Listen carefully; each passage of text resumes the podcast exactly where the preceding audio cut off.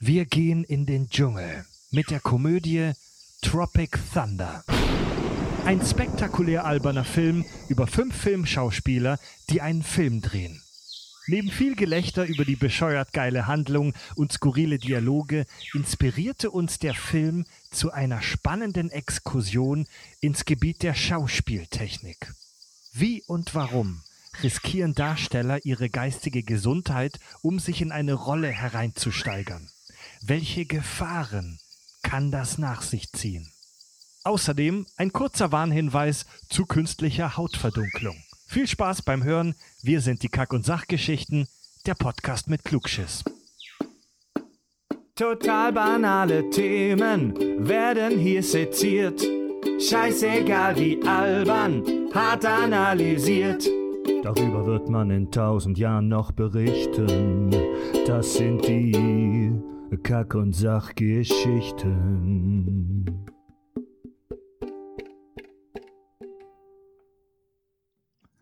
Ein Podcast größer als das Leben, empfohlen von der Bundesprüfstelle für jugendgefährdende Medien. Werden wir empfohlen. Als Beispiel. Ja, Sie suchen jugendgefährdende Medien. Willkommen bei den willkommen. Das ist doch das, was man möchte. Genauso wie wenn, äh, wenn man sagt, äh, hier, wenn die Bildzeitung über dich herzieht, hast du hast du es geschafft. Ja, Mann. Mit der Bildzeitung fährst du hoch und wieder runter. Liebe Leute, willkommen bei den Kack- und Sachgeschichten, euer Lieblingspodcast für Filmanalysen, schissenschaftliches Halbwissen und äh, dieses Humording. Äh, mein Name ist Fred, ich begrüße be- bei mir im virtuellen Podcast-Studio, weiterhin im Kontaktverbot, per Telepräsenzmedien zugeschaltet. Hallo, lieber Tobi! Einen wunderschönen guten Abend, Morgen, Mittag, wann auch immer ihr die Folge hört, an alle da draußen. Außerdem vor mir im mittleren Fenster der Richard. Auch von mir einen wunderschönen guten Tag, wann auch früh, abends, mittags. Ich weiß nicht mehr, welche Zeit es für mich ist. Jeden Tag Sonntag. Hallo. Also wir wollen euch ja eher von äh, Corona und Co. Prost. Wir wollen euch ja eher von Corona und Co. ablenken. Deswegen bitte jeder nur einen Satz zu, aktu zu eurer aktuellen Heimscheißerlage. wollt, ihr, wollt, wollt ihr wieder raus oder habt, äh, seid ihr zu Hause jetzt festgeklebt? Äh, ich sag mal so, ich finde es sehr entspannt, dass mich am Wochenende keiner mehr fragt, ob ich aus dem Haus gehe. Aber durch die Woche würde ich schon ganz gerne mal wieder woanders arbeiten. Oder mal was essen gehen oder mal ins Kino gehen. Oh ja. Richard? Ich muss auch sagen, ich habe Netflix und YouTube durchgeguckt und ich muss sagen, wirklich, es ist nicht ein schlechtes Video dabei. ähm, Bei ganz YouTube nicht ein schlechtes Video. nicht ein schlechtes Video. Also ich habe wirklich, ich habe es komplett zu Ende geguckt und dann hat es mir vorgeschlagen, wollen Sie wieder von vorne anfangen. Ich so, ja, kenne ich schon. Nee, aber ähm, Ich habe YouTube durchgezockt. Ja. äh, ich habe in meiner, ich habe tatsächlich in meiner Verzweiflung, obwohl ich es boykottiere, ähm, mein Netflix-Account ist ja okkupiert. Der wird sich, der teilt sich ja, teile ich mir, äh, mir mit, mit, mit, mit jemandem. Nein. Und der hat aber zufällig ein kleines Kind jetzt mittlerweile. Und deswegen habe ich ihm gesagt, habe ich ihn gleich angehauen zu Ostern. Meinte so, ey, hast du zufällig Disney Plus? Also ja klar, irgendwie muss ich das Kind beschäftigen. Ich so, ja, du weißt schon, dass ich dein Netflix zahle seit Jahren, ne? Und schon habe ich Disney Plus. Geil. Äh, zu meinem Status quo ganz kurz. Ähm, ich stelle besorgt fest, dass ich langsam mit meinem Schreibtisch verschmelze und langsam auch eigentlich gar nicht mehr raus will, sondern Mhm. mich eigentlich da. Eigentlich finde ich es gut, jetzt den ganzen Tag nur zu Hause zu sitzen vor Bildschirmen. so, dass ich, ich werde echt zum, ich werde echt zum, zum digitalen Zombie, Alter. Boah, nee, Ja, das geht geht mir auch so. gerade, gerade, das geht mir. Bei mir geht's gerade relativ so. Ich habe mir ein neues MacBook geholt, mit dem ich jetzt arbeite. Ey, Richard, halt jetzt reicht's geil. mit der Werbung, Alter. Ja. Ohne Scheiß. Nee, aber äh, ein, bis, ein bisschen kann ich es kann ich's schon verstehen, aber ich muss ganz ehrlich sagen, so, nee, der, der, zwar, der Drang nach draußen wird bei mir persönlich gerade um einiges stärker. Ich nenne dich nur noch Mr. Commercial. Richard, Challenge. In dieser Folge darfst du keinen Markennamen mehr nennen. Du hast sie aufgebraucht, okay? Alles klar. Wir, wir mal, Probier mein, ich probiere mein Bestes.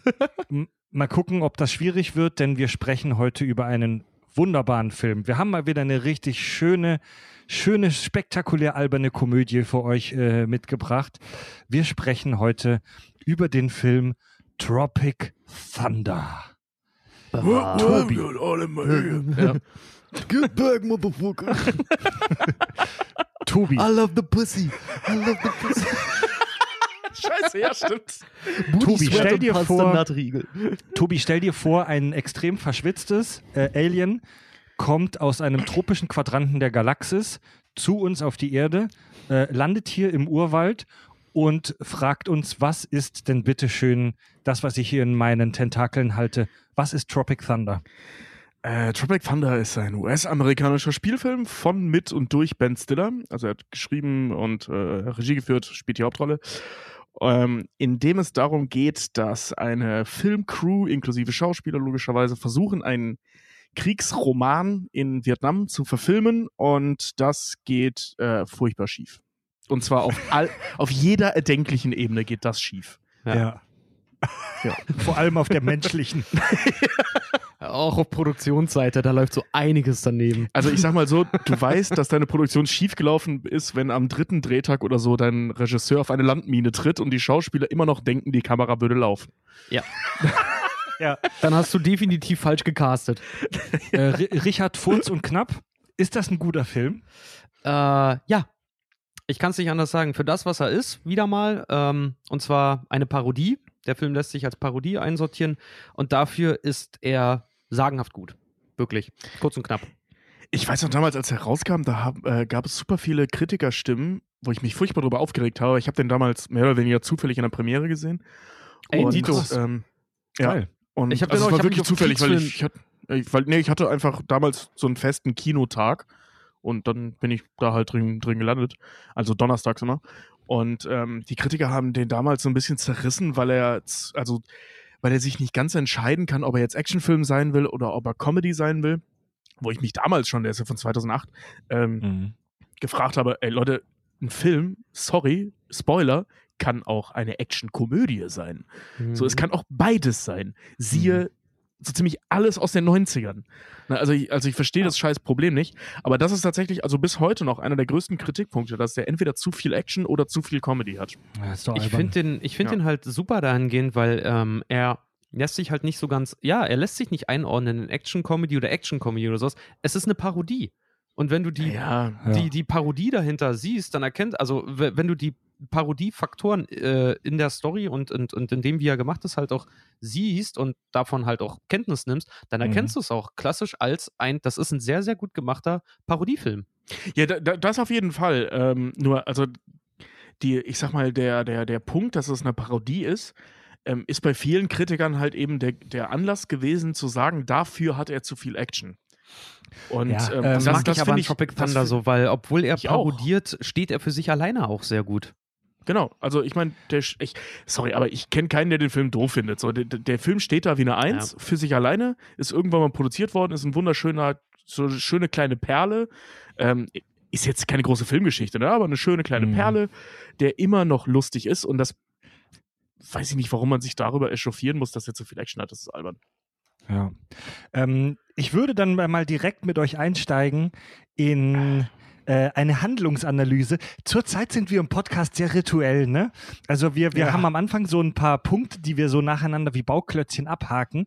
Ähm, man möge es mir verzeihen, aber bei diesem Film ist das, wo jetzt richtig, wo, wo wir jetzt richtig brüllen werden und wo jetzt die Zitate gefeuert werden und wo wir jetzt so richtig, so richtig heiß laufen, ist das die Handlungszusammenfassung des Films. Die ist aber auch So. so, ein, gut. ein, ein Fan hatte, ich glaube bei der Mulan-Folge war das, äh, hat auch kritisiert, dass wir, dass wir äh, zu artig waren, wo ich mir denke, so ja, du, wenn du technisches Delay drin hast, dann fällt es schwer, dem anderen halt irgendwie Ja. Sachen an den Kopf zu feuern. Wenn man sich gegenüber sitzt, ist das was anderes. Das ist mir tatsächlich aufgefallen, dass auch seit wir das über äh, virtuell machen, dass wir tatsächlich weniger laut rumlachen. Ne? Also, aber das Ja. ist halt einfach, jeder, der schon mal Videochat gemacht hat, kennt das, wenn du mit Leuten mit so einer Webcam im Raum sitzt und die nur als kleine Fenster sieht, da kommt halt das nicht so eine Partystimmung auf, wie wenn man zusammen im Raum ist. Man möge es uns bei dieser Pandemie noch verzeihen. Bei der nächsten machen wir es besser. bei der nächsten, ja. sagen, bei der nächsten sieht das anders aus. Gut, Leute, wir starten, Oh, wir starten in den Film. ich freue mich schon so. Wir starten in den Film. Pass auf, der Film hat einen einmalig kreativen Einstieg, gleich am Anfang in den ersten paar Minuten. Der beginnt nämlich, also im Kino sieht man ja immer Vorschau-Trailer vor dem Film. Und der Film beginnt mit einigen Fake-Trailern von den Figuren in dem, also in dem Film sind die ganzen Figuren ja Schauspieler und wir sehen am Anfang ein paar Fake-Trailer, in denen wir die Hauptfiguren kennenlernen. Zum Beispiel Tuck Speedman, das ist der Ben Stiller. Der ist anscheinend ein krasser Actionheld. Scorcher! Der mit, der als die Figur Scorcher, der, der hat so sieben oder acht Teile gemacht hat, ne? Ja, ja. Ich muss schon lachen, wenn ich nur an den Namen Scorcher denke. Das ist ich fand den so Anfang dumm. davon auch so geil. Alleine die, Prämisse von diesem Film. Ne, warte mal, die Prämisse von dem Film, die ja die Scorcher-Filme sein sollen, dass die Erde aufgehört hat, sich zu drehen, dann alles im Chaos versinkt und nur er kann das halt wieder rückgängig machen. Das ist der Plot von diesem Scorcher-Film. Und der Trailer geht damit weiter, dass er sagt, und keiner hat es kommen sehen. Sechs weitere Male. Das heißt, es ist sechsmal auf der Erde das gleiche passiert. Super geil. Also eine Parodie auf diese ganzen extrem plumpen und dummen Actionfilme, die sieben hirnlose Sequels bekommen. Fast and Ja. Furious. Ja, der Und- Fro Frosch im Hals. Das erfahren wir, da- das erfahren wir erst später im Film, aber ich erzähle es jetzt schon mal, weil das eben äh, sinngemäß super zu dieser Figur passt.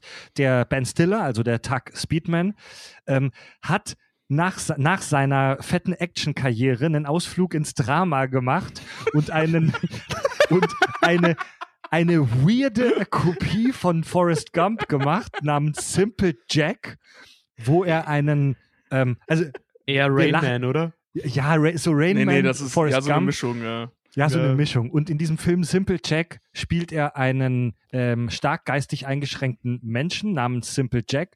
Und dieser Film floppte am Kino brutal. Du musst, du musst das weiter ausführen. Er spielt einen geistig behinderten Pferdeflüsterer namens Simple Jack.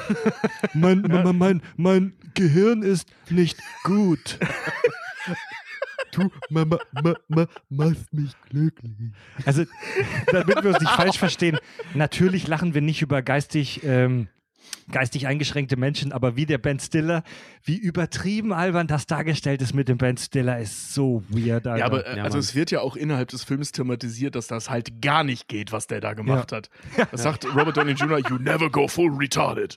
Das Also, ist weißt auch dafür, dafür sind sie auch hart an Pranger gestellt worden für diese Simple Jack-Nummer. Oh ja, Mann. Ja. Diverse Behindertenverbände kritisierten den Film brutalst. Also bis, das ging bis hin zu auf der Straße stehend und Schilder schwingende Demos vor Kinos und so weiter. Was, was echt schräg ist, weil der Film ja eigentlich in sich schon sagt, dass das falsch ist, was der da tut. Ja. Also- Eigentlich, ja. Ja, das, die ja. Frage ist halt, wie, wie falsch sagt er, dass er das tut? Die sagen nicht, die Thematik ist, ist falsch, sondern sie sagen, Alter, dass du das gemacht hast für deine schauspielerische Leistung. Leistung, dafür war es falsch. Das heißt, die Prämisse, unter der es läuft, ist halt, ist halt sehr, sehr egoistisch. Sie sagen halt nicht, dass die, dass die Thematik falsch ist, ähm, sondern sie sind ja die ganzen Schauspieler, also es geht ja darum, dass diese Schauspieler ja total in dem Film ja total weltfremd sind mittlerweile und eigentlich sehr Ja. auf ihre Karrieren und auf, auf sich selber ja ähm, projiziert sind. Ähm, Ich muss, Ja. ich muss dir ehrlich sagen, ich kann das ein bisschen verstehen, auch wenn innerhalb der Handlung gesagt wird, dass das nicht cool ist, dass dieser Film Simple Jack nicht cool ist. Wird, wer- werden geistig behinderte Menschen hier, auch wenn wir nur einen Schauspieler sehen, der das spielt, als brutal krass extrem dargestellt. Als jemand, der jetzt vielleicht ein, ey, wenn ich mich in die Lage versetze von jemandem, der vielleicht ein Kind mit ähm, Down-Syndrom hat, soll man ja nicht sagen, Trisomie, äh, wie war die Nummer? 21. 21, als jemand, der, viel, wenn ich mich in die Lage von so jemandem reinversetze, kann ich das schon ein bisschen nachvollziehen, wenn man das nicht so geil findet. ja. Also ja, also kann ich, kann ich schon. Also wie gesagt, ähm, der Film selbst, also dass sie darüber diskutieren, dass man niemals einen Vollbehinderten spielen darf, da geht es ja nicht darum, dass der als Schauspieler, der früher Scorcher gespielt hat, das nicht machen soll, sondern generell als Schauspieler gilt, spiel niemals einen Vollbehinderten. So, das, Mhm. das ist einfach nicht gut. Jetzt wird im Prinzip, ja, stimmt, also eigentlich wird nicht gesagt, dass es daran liegt, dass man das einfach nicht macht, Ja. sondern dass das Mhm. halt ein Fehler ist, als Schauspieler so etwas zu spielen.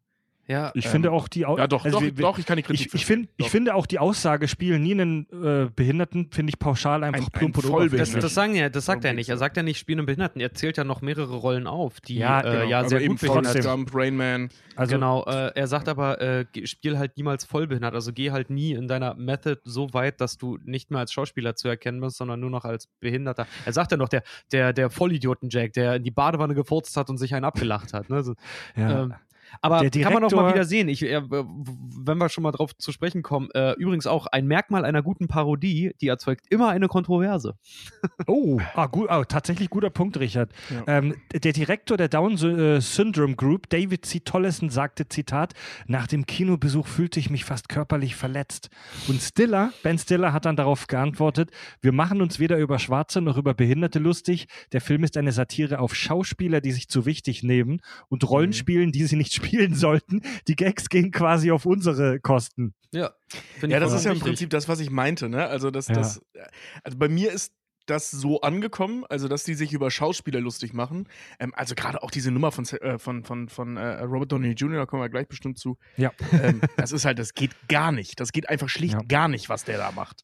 Ja, also, dass das wir ja schon- moralisch falsch ist, was, was da passiert, ähm, war mir als Zuschauer jetzt klar. Aber klar, unter den Gesichtspunkten, die ihr meintet, ist es schon, kann man sich da schon drüber aufregen. Jetzt sind wir ja schon so ein bisschen ist am Anfang gleich ein bisschen abgeschwiffen. Der zweite Fake-Trailer, der kommt, äh, den wir sehen, ist der vom Robert Downey Jr. Seine Figur heißt Kirk, Kirk Lazarus. Ähm, das ist so ein. Der Trailer ist auch fantastisch. Das ist so ein Erotik-Thriller mit Mönchen.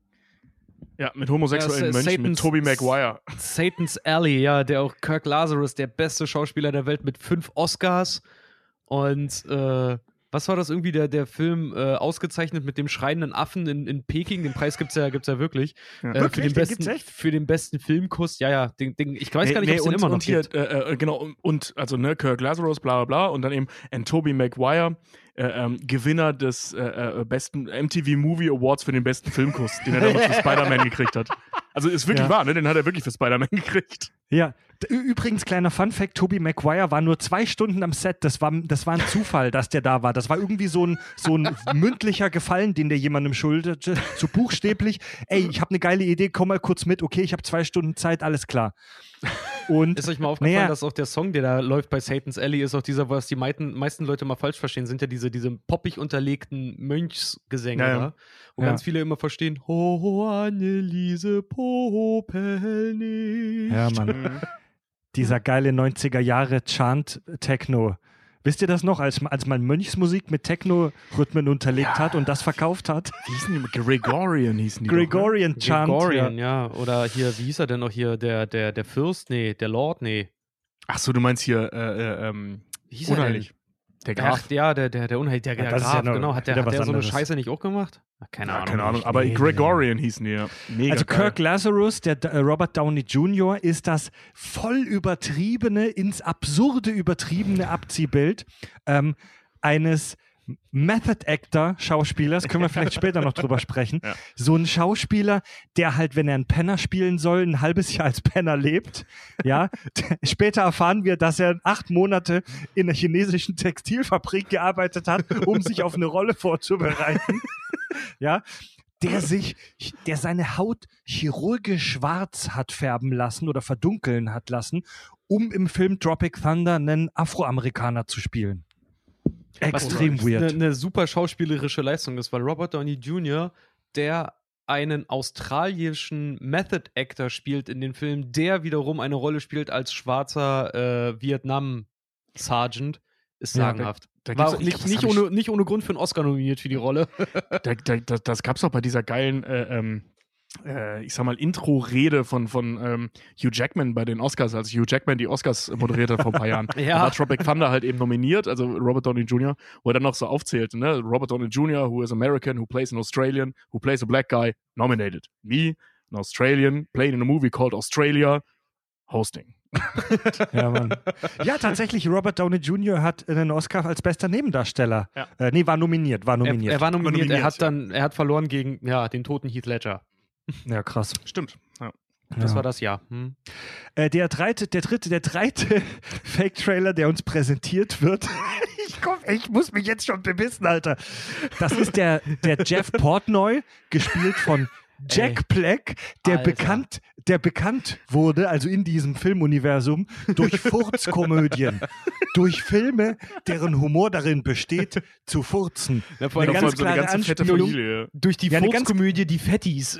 Eine ganz klare Anspielung an der Schreck, der, der verrückte Professor mit Eddie Murphy, wo er sich selbst, wo er selbst acht verschiedene Rollen in einem Film spielt und die sich gegenseitig anfurzen. Ja, Und, damit aber äh, total erfolgreich ist. Ja, und seine Figur wird auch, also die werden alle super kompakt äh, vorgestellt. Nach den ersten Minuten weißt du schon genau, was für Typen das sind. Und der Jack Black, seine Rolle ist halt aufs brutalste drogenabhängig. Die sehen sogar nicht. Sorry, ich google hier äh, währenddessen nochmal die Fatties.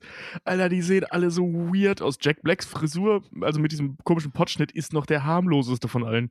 Ihr müsst euch das nochmal angucken. Gerade der, der, der, der Junge, also der Sohn praktisch, der sieht so kacke aus. Ich finde die Mutti am geilsten mit diesen komischen weiß-blonden Haaren und diesen absolut übertriebenen Make-up einfach nur. Mega geil. Es- Fatties, es brutal. Fart 2 und Fart 3.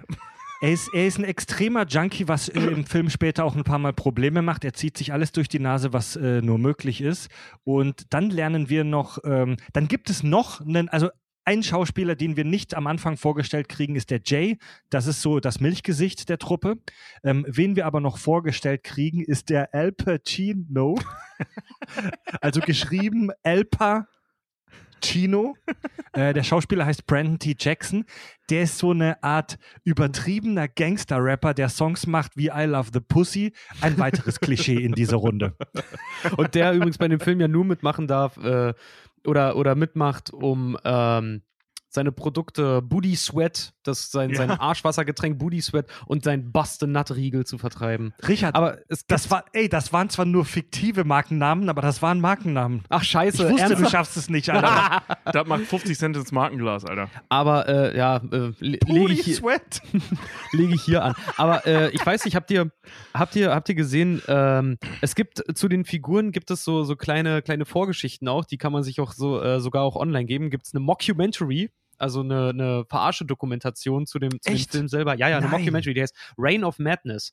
Äh, ist angelegt an. Muss ich sehen. Ähm, ist total geil, ist angelegt an die tatsächliche ähm, na, äh, Dokumentation, die angelegt wurde, äh, Hearts of Darkness über Apocalypse Now. Ja. Und da wird zum Beispiel auch gesagt, dass der Jeff, der diese kleine Rolle hat, äh, werden die ganzen Schauspieler und alle werden sie halt groß vorgestellt und toll und dann kommt irgendwann eine Stelle und das ist Jeff.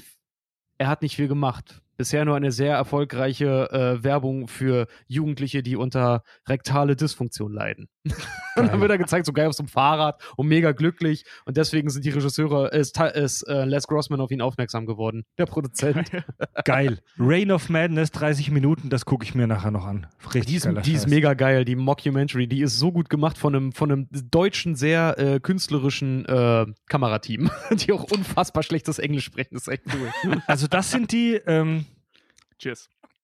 Prost. Cheers. Das sind die äh, fünf Figuren, um die es sich dreht. Der Actionstar, der Charakterdarsteller, der Furzkomödiant, der Gangsterrapper und Jay das Milchgesicht. Ja, beziehungsweise, Ähm, also er ist ja nicht nur das Milchgesicht, ne? Ähm, er ist ja im Prinzip so das, das Abziehbild eines äh, ähm, aufstrebenden Jungs, ja, nicht mal Stars, also eines Jungschauspielers, der gerade von der Akademie ist, der noch total Bock hat, der auch der einzig Richtige im Kopf ist. Also er Jung, ist halt naiv, noch normal. motiviert. Genau.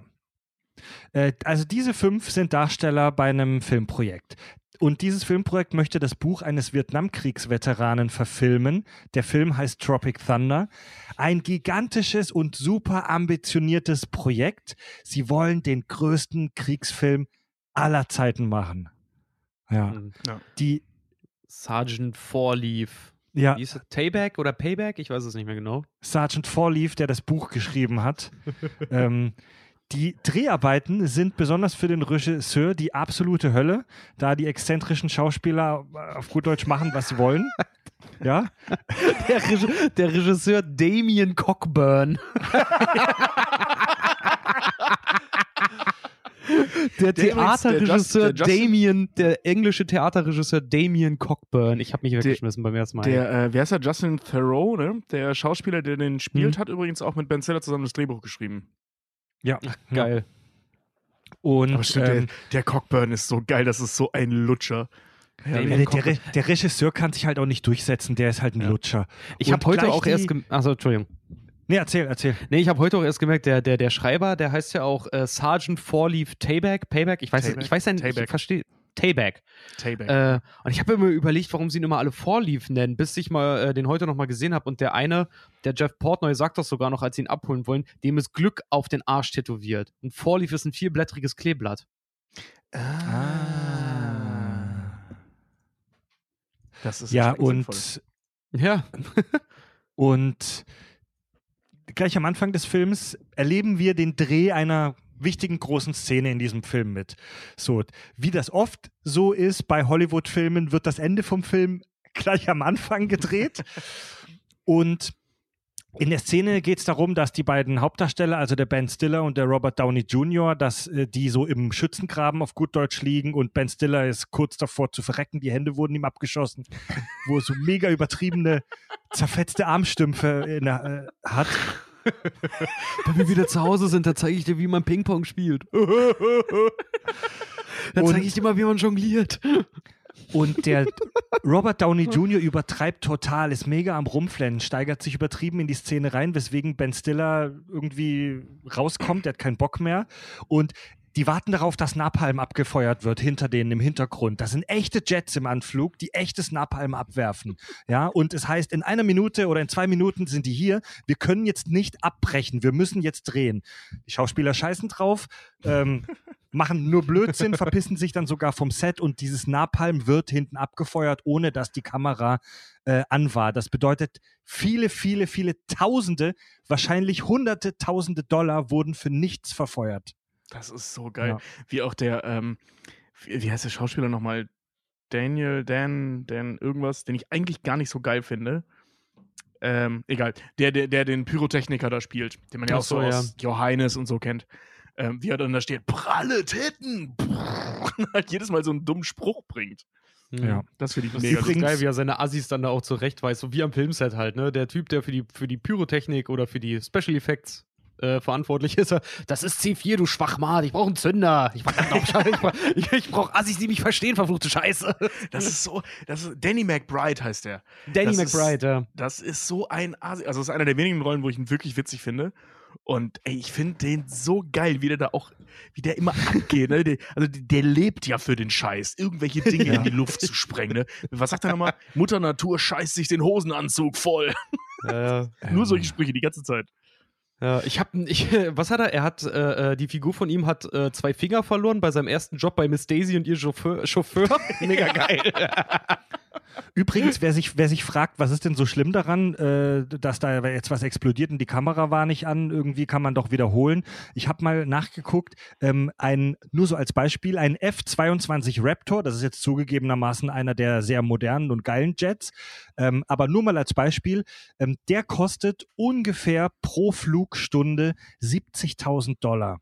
Alter. Wir, wir sehen in dem, äh, ja, heftiges Gerät, viel Sprit, Personal und so weiter. Ne? In dem Film sehen wir, dass zwei echte Kampfjets, das waren jetzt keine F-22, aber ähm, die Kosten sind mit Sicherheit ungefähr vergleichbar.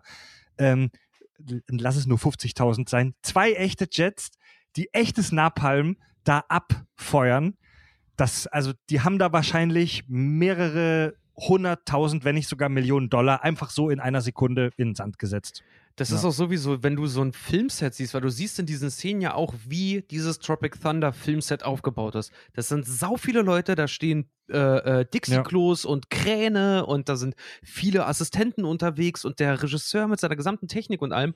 Und äh, plötzlich kommt so dieser Moment, also du siehst es die ganze Zeit als Filmfilm und plötzlich macht so Snap und du siehst plötzlich, g- der Vorhang wird geöffnet und du siehst plötzlich auf dieses Filmset.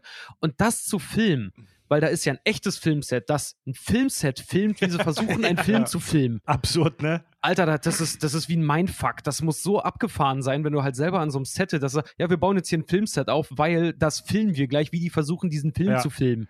Das ist ein fraktales Filmset. Also ich meine, es gibt ja viele Filme, die das Thema Film behandeln. Also das ist jetzt nicht der, er- der, der Film hat das ja nicht erfunden, aber ich muss sagen, der hat das sehr, also wirklich unheimlich charmant aufgelöst. Weil der Film beginnt ja, hatten wir ja gerade schon mit den Trailern, dann mit dieser Action-Szene, wo, wo äh, ähm, Mhm. äh, ne, da alles irgendwie, also nur noch nicht in die Luft fliegt, wo geballert wird. Dann liegt Ben Stiller da mit seinen zersprengten Händen. Robert Downey Jr., den man zu dem Zeitpunkt noch nicht wirklich erkennt, weil er halt schwarz ist, ähm, Ja. äh, äh, äh, heult da und bla. Und erst in dem Moment beginnt man so zu verstehen, okay, irgendwie, okay, vorher war es scheiße gemacht, aber jetzt ist es irgendwie weird. Was soll das? Und dann kriegt Ben Stiller ja nicht hin zu weinen. Und dann kommt Ja. von jetzt auf gleich ein Schnitt raus aus dem Film, den sie gerade drehen, rein in den Film, den wir eigentlich sehen, also wir sehen, nämlich diese Naheinstellung von, von dem Regisseur, der voll nah neben den beiden Schauspielern sitzt und sich das halt anguckt. Und das finde ich eine unheimlich charmante Art, so von, von, von, von filmischer Realität oder beziehungsweise von Film, der im Film gedreht wird, hin zur filmischen Realität. Das fand ich super Ja. cool. Ja, das ist Vor allem, weil der Blick von dem gemacht. dann auch so geil ist. So, Ja, vor allen Dingen, es ist halt okay, auch wirklich, es ist, scheiße. es, ist, es ist vor allen Dingen halt auch überhaupt nicht, äh, du hast es schon richtig gesagt, das ist auch so überhaupt nicht ähm, vorbereitet halt einfach. Man wird da einfach so reingesch reingeschmissen, Ja. äh, auch als Zuschauer, aber du akzeptierst es halt sofort und das macht es so, so geil. Ja, weil das gut gemacht ist. Mhm. Ja. Also die, ein, ein Riesenverlust, ein Riesen, eine Riesen, eine, wirklich eine finanzielle Katastrophe für dieses Projekt. Und ähm, dann sehen wir tatsächlich in, einer, in einem kurzen Ausschnitt aus so einem Promi-Newsflash-Magazin, dass die Dreharbeiten äh, bereits mehrere Monate hinter dem Zeitplan sind und das bereits am dritten Drehtag. Ja, halt wie bei Apocalypse Now. Du hast ja, Ja. auch haufenweise, haufenweise Tribute-Szenen ja auch drin, alleine am Anfang schon. Diese ganze, diese ganze Feuersturmnummer, also mit den Napalm, das ist am Set von Apocalypse Now ist das auch passiert. Wirklich? Mhm. Ja, stimmt. Also der, der Film, auf den, äh, also der Tropic Thunder referenziert ja extrem oft auf so Vietnam-Filme wie Platoon oder eben besonders Apocalypse Now. Und Apocalypse Now können wir vielleicht auch irgendwann noch mal im Detail drüber sprechen, aber ist ja auch legendär der Film dafür, wie, wie viel da schiefgegangen ist bei diesem Filmdreh. Drei, drei Filme, um es genau zu sein, werden parodiert. Äh, oder werden, werden immer wieder aufgegriffen. Das ist Apocalypse Now, Private Ryan und Platoon. Private Ryan, wirklich? Mhm. Private Ryan, die, die, die, ähm, am, am Ende gibt es eine Szene, die ist eins zu eins aus Private Ryan übernommen. Okay, das habe ich tatsächlich jetzt nicht gesehen. Bei, das wenn die, Private wenn Ryan. die von der Bombenexplosion wach werden und Tux Speedman total benommen ist. Das ist original aus, aus, dem, Okay. aus der Anfangsszene von Ja. Private Ryan, wenn sie die Normandie stürmen. Also, also Ist das nicht aus der Anfangsszene von Apocalypse Now, wo äh, Martin Sheen im Bett liegt und eine Bombe explodiert und er davon wach wird? Okay. Okay. Krass. Aber ja, also Private Ryan habe ich, also der Aber Soldat- Platoon ist auch zum Beispiel ist auch sau viel Ja, drin. Platoon, Platoon merkt man deutlich, gerade wenn die nachher alle, äh, Ja. alleine da im Wald sind. Ja. Das ist Natürlich habe ich Private Platoon. Natürlich habe ich Private Ryan gesehen, bevor die Leute schreien, aber ich habe nicht gesehen, dass in Tropic Thunder der verarbeitet wird. Ähm, ja, es gibt dann einen neuen Plan. Äh, Nein, nein, nein, ey, ey, überspring nicht die Videokonferenz. Ich wollte gerade sagen, dann geht ja, Sorry, dann geht ja aber die das ist eigentliche einer der Geschichte von besten- Tropic Thunder los. Ohne Scheiß, Erzähl- die Tobi, Videokonferenz du, ist eine der du. besten Szenen im gesamten Film. Also Ja, nach diesem finanziellen Fiasko lernen wir nämlich auch eine neue Figur kennen, die, der heimliche Star des Films. Und ich hätte nie gesagt, äh, gedacht, dass ich das mal sagen werde. Ähm, es gibt eine Videokonferenz mit dem Produzenten, mit dem Chefproduzenten, also dem Boss der ganzen Veranstaltung, sprich der Geldgeber der ganzen Veranstaltung. So. Der Das auch Ganze- besser die ganze- inszeniert werden können als Boss. Also wirklich. Ich habe ihn übrigens, also ich habe ja den Schauspielernamen noch nicht gedroppt, für die, die ihn noch nicht gesehen haben. Ähm, ich habe ihn nicht erkannt, ne? Ich habe es erst im Abspann gecheckt. ja, Hm. ging mir auch Und, so. und äh, ähm, der Produzent, also das ganze Team, so die ganzen Head-Offs und so weiter, die ganzen wichtigen Leute am Set sitzen, ohne Schauspieler sitzen halt in so einem Raum und auf der Videoleinwand sieht man den Produzenten, so einen glatzköpfigen, hässlich bärtigen, brillentragenden Fettsack mit viel zu haarigen, viel zu großen Händen. Also so ein richtig ekliger Typ, der nur am Extrem, Fluchen ist. Extrem viel zu großen Händen. ja, Was ich für eine geile Idee halte. Ja, Ja. ich auch. mit, und, mit, einer, äh, mit, mit viel zu weit aufgeknöpften Hemd und wirklich so, also der, der, mit so einer ganz ekelhaften Glatze, also mit so einer Ja, auch- Halbglatze, auch- wo die auch so- Haare noch so an die, an die Seite rumgehen und viel, viel zu viel drei Tage Bart und Ja. so eine, nicht nur eine Ja. Brille, sondern so eine, so eine Truckerfahrerbrille, so eine Schieberbrille. Ja, der sieht Ah. einfach wirklich, der geht gar nicht, der Typ. Mit, auch immer mit so einem komischen blauen Hemd. Also der, der, der geht einfach gar nicht. Und Die Figur heißt, äh, sorry, die Figur heißt äh, Les Grossman. auch wieder ein witziges, auch wieder ein witziges Wortspiel, weil Gross heißt im Englischen sowohl brutto als auch unanständig oder sogar eklig. Gross. Ja, perfekt. ja. Und Les Grossman, ähm, scheißt da halt die Crew zusammen. Und ich, einer, also weil sie es halt eben verkackt haben. Und einer meiner absoluten Lieblingszitate in diesem Film ist halt wie Les Grossman, der gespielt wird von Tom Cruise. Wie gesagt, ich habe ihn nicht erkannt. Und wahrscheinlich Tom Cruise beste Arbeit. Ähm, Mhm. Wie er da steht. Okay, wer von euch ist der Oberbeleuchter? Und dann halt irgend so ein Dude. Ja, ich. Du gehst jetzt zu dem Regisseur und dann haust du ihm in die Fresse. geht halt der Oberbeleuchter hin, haut ihm halt in die Fresse. Und, das, und dann, ey, wie der abgeht, dann so, ja, ja. Und dann erklärt er dem halt noch, dass er ihm sein, sein, war das? Wenn er, wenn er weiterhin so eine Scheiße baut, dann wird er ihm so seine Faust in den Arsch stecken, dass er seinen Ehering von innen küssen kann. Und sonst Nee, also, dreht ist, völlig am äh, Rad. Er, sa- Jede- äh, sie, er, er warnt ihn halt noch, sie scheißen in die Geldquelle, mein Freund, und ab jetzt Ja. wird meine Faust so tief in ihrem Arschloch Mhm. stecken, dass jeder Genau Gedanke, so der ihm ja. kommt, erst einmal an meinem Ehering vorbei muss. Also Grossman ist der Grossman Eloquenter ist der Motivator. Inbegriff- Der Inbegriff des arschlochigen Filmproduzenten und sein Ding ist es, wir werden später, ich habe später noch ein wunderbares Zitat von ihm aufgeschrieben. ähm, sein, sein Ding ist es, dass er praktisch allen körperliche Gewalt androht und sie in dieser ersten Szene sogar von anderen ausführen lässt. Ja.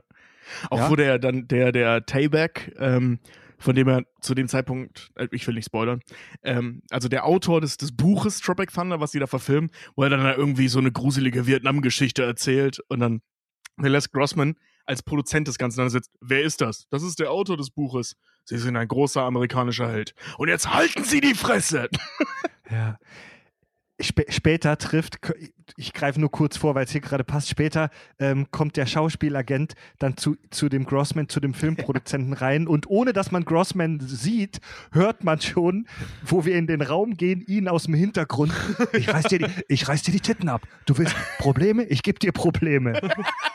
Ich Er sagt zu seiner Wie kann man denn Assistentin, ja, jemandem damit drohen, ihm die Titten abzureißen? Er, Alter? er, droht seiner, er droht seiner Assistentin, die ihm auch die ganze Zeit Cola Light bringen soll. wahrscheinlich Bluthochdruck, äh, wahrscheinlich auch Bluthochdruck hat, hoch 10. Nee, der, der droht er und dir, dir reiß ich die Titten ab, wenn du die Kinos nicht klar machst. Alter, der Typ Ja, ja, genau. Im, Im Englischen sagt er, I rip your tits off. Talking about problems, I give you problems. I rip your tits off. Ey, der, der ist Okay, so, der hat so ähm, geile Sprüche, dieses, ich rede von verbrannter Erde, du Hühnerficker. Also man, man, wir kommen später noch zum Grossman zurück. Ähm, man berät sich dann, der Regisseur berät sich mit dem Buchautor, mit dem Vietnam-Veteran und man kommt zum Schluss, die Schauspieler sind Schlaffis und die müssen mal richtig mit der Nase in die Scheiße reingedrückt werden. So. Ähm, die äh, fliegen, die Schauspieler, dann ohne ihre typischen Komfortsachen in den äh, Urwald. Die Schauspieler merken schon, oh, das wird unbequem und setzen die da im Urwald ab. Und der Plan ist, wir faken jetzt einen Krieg, der auf die Schauspieler möglichst echt wirkt und verstecken Kameras überall in den Bäumen und filmen das so mit.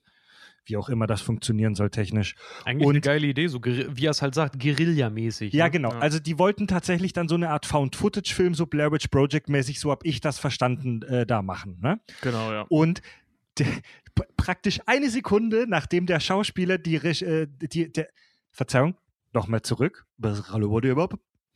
Praktisch eine Sekunde, nachdem der Regisseur die Schauspieler brieft, explodiert unter ihm eine Tretmine und er stirbt. Und er war, seine Motivationsrede war aber so gut, dass äh, ich glaube, zwei Drittel der Schauspieler, ein paar haben so eine Ahnung, so äh, ist der gerade wirklich in die Luft geflogen und ausgerechnet sein Hauptdarsteller Tux Speedman überzeugt dann alle davon, dass das halt nur eine Attrappe ist, die gerade in die Luft geflogen ist und Ja. betreibt dann im Prinzip Ja. aktive Leichenschändung. Ja, weil er diesen Kopf so in die Hand nimmt und dann so an, dem, an, an den Überresten des Halses so leckt. Ja. Seht ihr, das ist nur Maissirup. Okay, warmer Maissirup, der nach Blut schmeckt. Aber Fred, Fred finde ich, hat- noch was Wichtiges vergessen. Und zwar sehen wir ja vorher noch äh, den Tux Speedman, wie er ja auch sein Domizil auf dieser äh, Insel, nee, oder in, in Vietnam da bezieht, wo die halt drehen. Mhm. Und da wird ja auch so eine, da wird ja auch das Charaktermotiv von der Figur selber auch gesetzt. Also der hat, ah, der hat Stimmt, ganz, ganz ja. arge Probleme mit seinem eigenen Selbstwertgefühl, was am Ende des Films die Situation dann ja, so Ja. eskalieren lässt, weil der ja total auf, ähm, naja, er trimmt sich selber so, so auf, auf, auf Kommando dann halt. Also er will auch das Kommando haben und Kommando geben, Ja. weil er halt auch seine Rolle ist, er ist der Anführer. Ja, aber auch, ähm, also stimmt, ja. Ähm, zusätzlich ähm, ist halt, hat er das Problem, dass seine Karriere im Prinzip vorbei ist. Also die Scorcher-Filme ja. waren schon lange nicht mehr erfolgreich. Ähm, der hat niemanden, der versucht ja äh, ein Kind zu adoptieren, was irgendwie nicht funktioniert. Ähm, der ist total vereinsamt. Den einzigen, den er hat, ist sein Agent, Mhm. hier Matthew McConaughey. Ähm, Der Packer. Da gibt es auch noch diesen, diesen geilen, der Packer, ja. Da gibt es auch noch diesen, äh, äh, diesen geilen Ausschnitt aus dem Interview, da irgendwie jemand, der uns, äh, ihm nahe steht, hat uns erzählt, dass sie bla bla, Depression hier und da. Und seine Antwort darauf ist, jemand hat gesagt, dass er mir nahe steht. Also das Mhm. ist schon echt, äh, der Typ ist halt Ja. am Arsch. So, also der ist halt ein großer Definitiv. Star mal gewesen, aber das ist vorbei. Hm. Ja. Und Ja, daran er sieht zieht er nämlich sich in hoch. seiner Villa in seiner Villa so ein All-Access Hollywood-Tape, wo die ganzen Stars auch nochmal noch mal einzeln, also in ihren Problemen gezeigt werden. Da siehst du halt, dass er halt alleine ist und einsam und so ein sterbender Stern, ne? Dann, dass der, der Kirk Lazarus, diese super, dieser super Schauspieltyp eigentlich für ihn voll die Bedrohung ist, weil der nach wie vor so im selben Alter, aber megamäßig erfolgreich. Der hat nur das Problem, Mhm. der taucht viel zu tief in seine Rollen ein. Dann zeigen Mhm. sie ja den Jeff Portnoy ja nochmal, den, den, den Fettis-Darsteller, da gehen sie auch nochmal auf seine Drogensucht ganz krass halt ein. Den Fartist? Genau, und, und Al Pacino, äh, Al, Al Pacino zeigen sie auch nur ganz, äh, den zeigen sie ja nur ganz kurz, der ist ja auch ein bisschen, ich finde den auch von, von allen Figuren, ich mag den sehr gerne, aber der ist, der ist somit die flachste eigentlich. Ja, die, also auf den hätte man noch am ehesten verzichten können. Und ähm, naja, die, die Schauspieler, die da jetzt im Dschungel ausgesetzt wurden, die sitzen tatsächlich wirklich in der Scheiße. Denn ein Trupp äh, vietnamesischer Drogendealer Nee, die ähm, sind- wird auf sie aufmerksam. Ähm, die haben, äh, Nein? das ist doch, das, das Problem ist doch, dass die äh, die Grenze schon überschritten hatten. Also die sind Ja, nicht mehr in ja, Vietnam, ja. sondern die sind in, äh, ich habe vergessen mal, wie das Land in daneben Bermuda, heißt. also in dem, in diesem Drogen-Highway Äh, Kam- Bermuda Kambodscha. da, ne? Genau, also die sind, Ah. Kambodsch, ah, okay. die, genau, die sind Okay. an, an, an diesem Dreieck, das ist zwischen Laos, Kambodscha und Vietnam. Da Aha. stecken die. Gut, also ein Trupp kambodschanischer Drogendealer wird auf sie aufmerksam und hält sie für Drogenfahnder und wollen ihnen deswegen am, ans Leder. Es gibt sogar relativ früh eine Schießerei, die die Schauspieler nur mit Glück, ähm, naja, überstehen, weil da noch Sprengladungen von dem Special Effects Fuzzi zufällig waren, die dann hochgegangen sind. Und Stimmt, die schießen Stiller hält alles. Ja, sie kämpfen sich dann durch den Dschungel. Stiller hält alles weiterhin für einen Fake. Er, er ist immer noch im Film. Er will auch die Szenenliste weiterhin abarbeiten. Den anderen wird aber, die werden zunehmend verunsichert und merken, scheiße, das ist irgendwie doch realer, als es uns bewusst ist. Es kommt dann zum Streit wegen der Landkarte. Ähm, der Ben Stiller setzt sich dann von der Gruppe ab. Während einer einsamen Nacht im Dschungel tötet er aus Versehen einen Panda. Ich habe, ich habe das getötet, was mir auf der Welt am liebsten ist. Du Scheiße, du hast eine Nutte. getötet. Nein, ein Panda. Nein, ein, ein Panda, und das sagt er über ein Satellitentelefon und das Ja. hat so einen beschissenen Empfang. Was, Amanda? Das war bestimmt nicht ihr richtiger Name. Ja. ja. ja. Und naja, er, Ben Stiller, fängt dann auch an, sich voll reinzusteigern und er denkt plötzlich, er wäre so eins mit der Natur. Ähm, er, wird, er wird dann von den Drogendealern gefangen genommen. Sie erkennen ihn aber als Simple Jack wieder, weil sie, glaube ich, eine VHS-Kassette von dem Film noch haben. Ne? Das ist der einzige Film, den sie da haben, ja. ja. Simple Jack. Ja, und, dann sie, z- sie zwingen ihn dann, sie zwingen ihn immer und immer wieder Simple Jack als laienhaft beschissene Theatervorführung in ihrem kleinen Drogendealer-Dorf zu machen. Ja. Und alle ist so feiern ihn absurd, aber Alter. total. Er erfährt endlich Liebe und Anerkennung und er wird Er kriegt endlich ein Kind. danach und verliert sich darin. Er kriegt endlich ein Kind. Er Ja. versucht ja, äh, seit längerem ein Kind äh, zu adoptieren. Da hat er dann eins. Ich weiß, der gibt ja auch so einen bescheuerten Namen. Wie war der nochmal? Halbzwerg. Halbzwerg. genau. Halbzwerg. Ja. So eine Scheiße.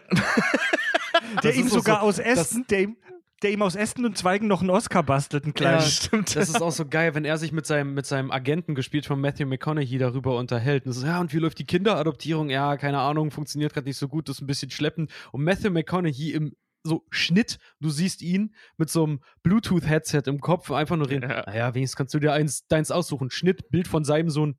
Ich habe meins an der Backe. Ha. Alter. Ja, der, der, der ähm, Ben Stiller ist immer noch ein Gefangener. Er kriegt auch ständig von diesem, von diesem Kleinwüchsigen mit dem Gewehrkolben auf die Fresse. Aber trotzdem kriegt er Anerkennung da als Simple Jack und die feiern ihn ein bisschen und er, Er ist das erste Mal seit langem glücklich als Gefangener dieser brutalen äh, Drogendealer.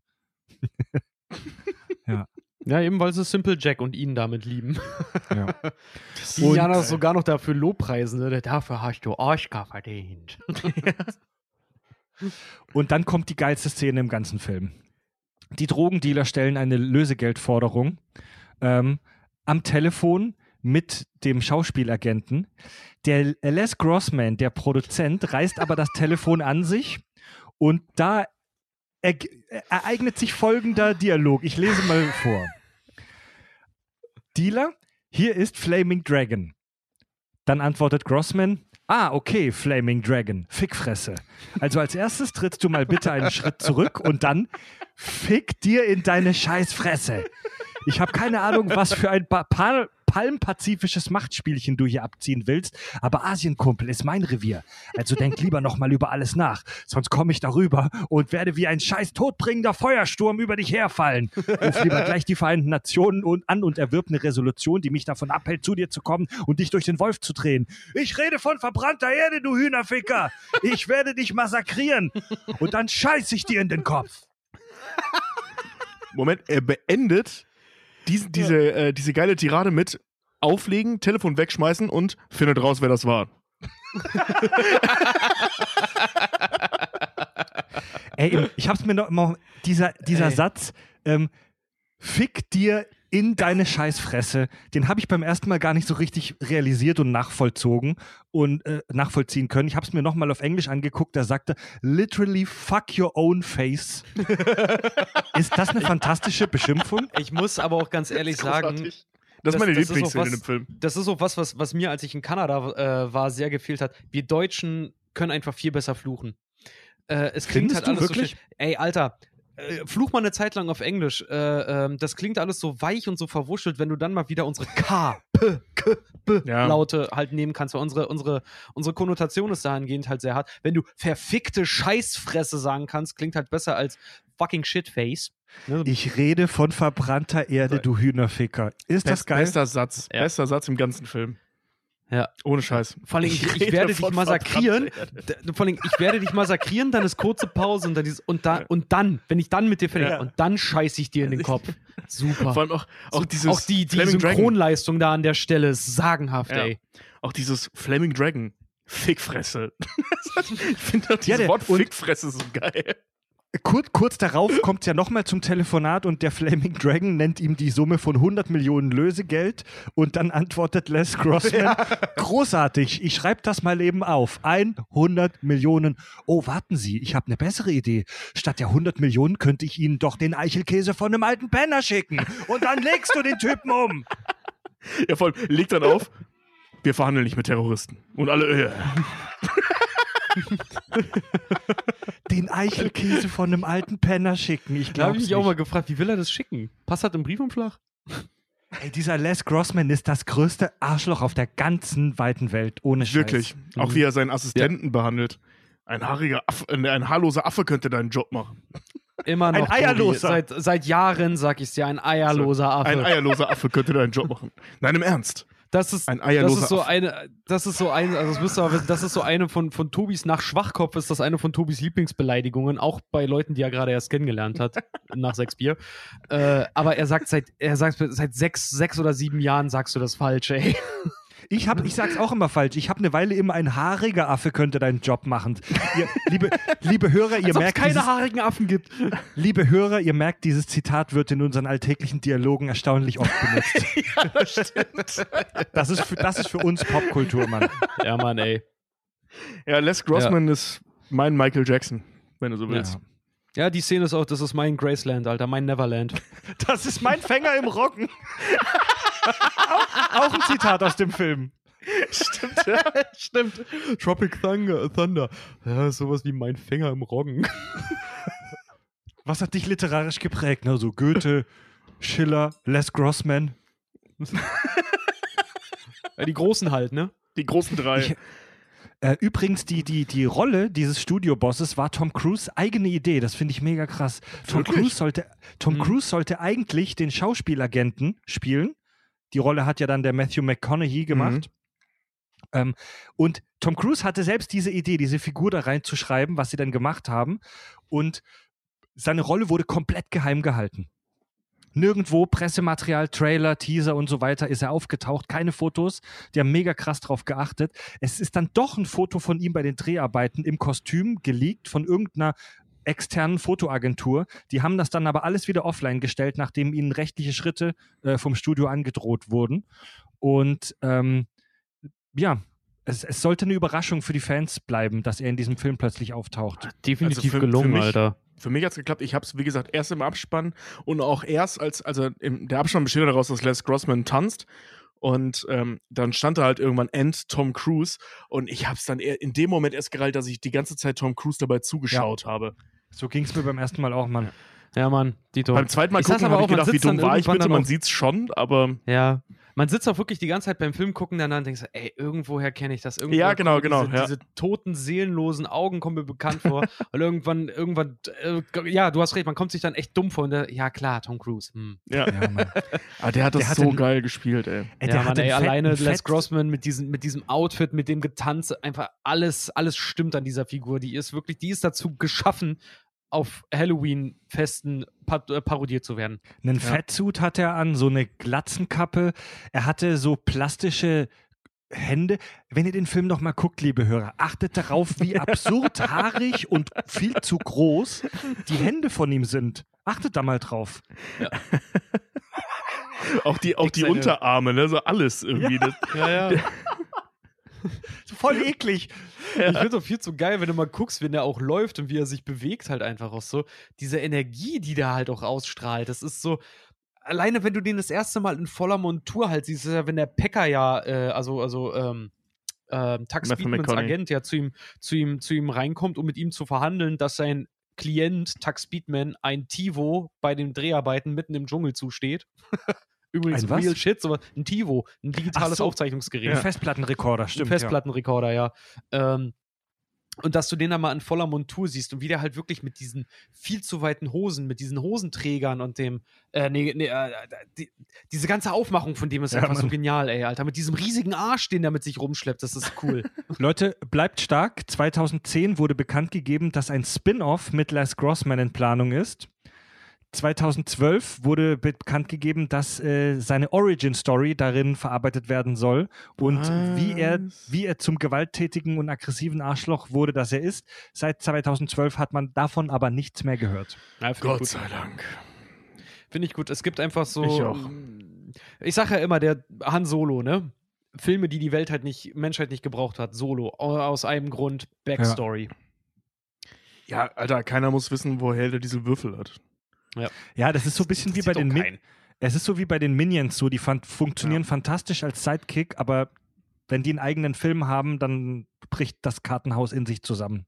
Ja. Ja, lass die, lass, lass, gib den, lass die Sidekicks Sidekicks sein. Mhm. Der äh, Les Grossman in seiner Arschlochigkeit ähm, hat dann einen, äh, einen, einen, Plan. Und zwar möchte er den Ben Stiller im Dschungel verrecken lassen, die Summe nicht bezahlen, um dann die Versicherungskohle abzukassieren. Und der, der Schauspielagent, der Matthew McConaughey, ist davon auch kurz verführt, weil das halt sehr viel Kohle für die bedeuten würde. Und naja, die, der, den Rest vom Film will ich tatsächlich sehr rasch zusammenfassen. die Gruppe der anderen Schauspieler will, Ben Stiller dann befreien. Also sie überwinden sich in ihrer Schauspielerigkeit und besinnen sich jetzt auf ihre menschlichen Werte. Sie wollen ihn befreien. Äh, Jack Blacks Heroinsucht macht das Vorhaben relativ schwierig, aber sie schaffen es mit Hilfe des Special Effects Fuzzi, das Drogendorf in die Luft zu sprengen und spektakulär dann am Ende äh, Ben Stiller beziehungsweise Herrn Speedman zu retten. Es gibt dann ein Happy End. Der Film konnte fertiggestellt werden, weil fast alles zufällig von versteckten Kameras mitgefilmt wurde. Also nicht zufällig, das war ja der Plan. Er gewinnt, dann der Film gewinnt einen Haufen Oscars. Speedman bekommt endlich seinen Oscar. Der Produzent Grossman ist zufrieden und tanzt in seinem Büro zu Klängen des Hip-Hop. Total, Ende des Films. total geil. Er ja. gewinnt, er gewinnt den äh, Oscar in der Kategorie bester nicht gedrehter Action, äh, Action Kriegsepos oder irgend so. Also wirklich eine ja. geilste Kategorie aller Zeiten. Ah, das ist wirklich mega geil. Ich finde das auch so geil, irgendwie, keine Ahnung, wir sind keine Soldaten, wir können nichts dagegen machen. Nein, aber wir sind ausgebildete Schauspieler. Was ist, was ist, der, was ist der Plan? Ich bin nur ein, wie ein kleiner Junge, der mit seinem Schwanz spielt, wenn er nervös ist. Ah, die Zitate sind so geil, ey. Wir müssen eine Einheit bilden. Lutsch meine Einheit. Ja.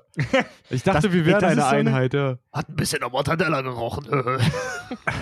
Das ist, das, ist ein, das ist ein großer Teil des Humors des Films, behaupte ich, dass diese Schauspieler ähm, alles einfach viel zu ernst nehmen, oder? Ja. Ja, Das- das, also ist auch, das- so entsteht ja Witz, ne? Witz entsteht ja aus der Ernsthaftigkeit heraus. Und wenn du Schauspieler Ja. hast, die diese vollkommen überzeichneten Charaktere bierernst spielen, dann entsteht doch ein Witz dahinter. Dann kriegen die auch, dann kriegen die auch wirklich Charakter. Dann fühlst du auch mit denen mit. Ja, das ist ja auch das, was gerade, ähm, also jetzt Tom Cruise, aber eben auch Robert Downey Jr. so geil gemacht hat, weil ähm, Robert Downey Jr.'s Figur, die ist ja wirklich völlig daneben. Also dieser Kirk Lazarus, ähm, der ist ja wirklich fernab von allem. Also de- de- es Ja. geht ja auch tatsächlich bei seiner Figur darum, dass er nicht mal weiß, wer er selbst ist. Er ist Mhm. wirklich einfach Vollblut-Schauspieler oder Mime, wenn du so willst. Ähm, also der mimt ja nur eine Persönlichkeit. Und der spielt das so bierernst. Das ist so geil. Und gerade mit dem Al Pacino ähm, kommt er ja ständig in Konfrontation, weil Al Pacino halt schwarz ist und äh, Kirk Lazarus eben nicht. Und dann gibt es ja auch so, Chirurgisch, sch- chirurgisch gefärbt schwarz. ist. genau, ja, also da, da geraten die ja ständig aneinander. Ähm, also auch mit so, mit so geilen Sprüchen wie, ja, äh, äh, du weißt genau, äh, wie war das nochmal? Leute wie wir, wir müssen zusammenhalten. Was meinst du denn mit Leute wie wir? Was meinst du denn mit Leute wie wir? Ne, also, Ja, ja, ja, ja. Komm, töten wir ein paar Vietkongs. Vietcong! Das Ja. ist schon Plural. Du sagst doch nicht Chinesens. das ist so geil. Nee, aber, aber du, du, du, du hast schon recht. Du musst dir mal, ey, ohne Scheiß, ich kann euch das nur empfehlen. Ich habe mir die Mockumentary, diese Documentary Reign of Madness, ich habe mir das heute angeguckt. Da gibt es einen sagenhaften Abschnitt über Kirk Lazarus, wie er halt auch äh, Nervenzusammenbruch und, und PTSD dann bei ihm diagno- diagnostiziert wird in seinem Hotelzimmer Hm. vor dem ersten Drehtag sogar noch.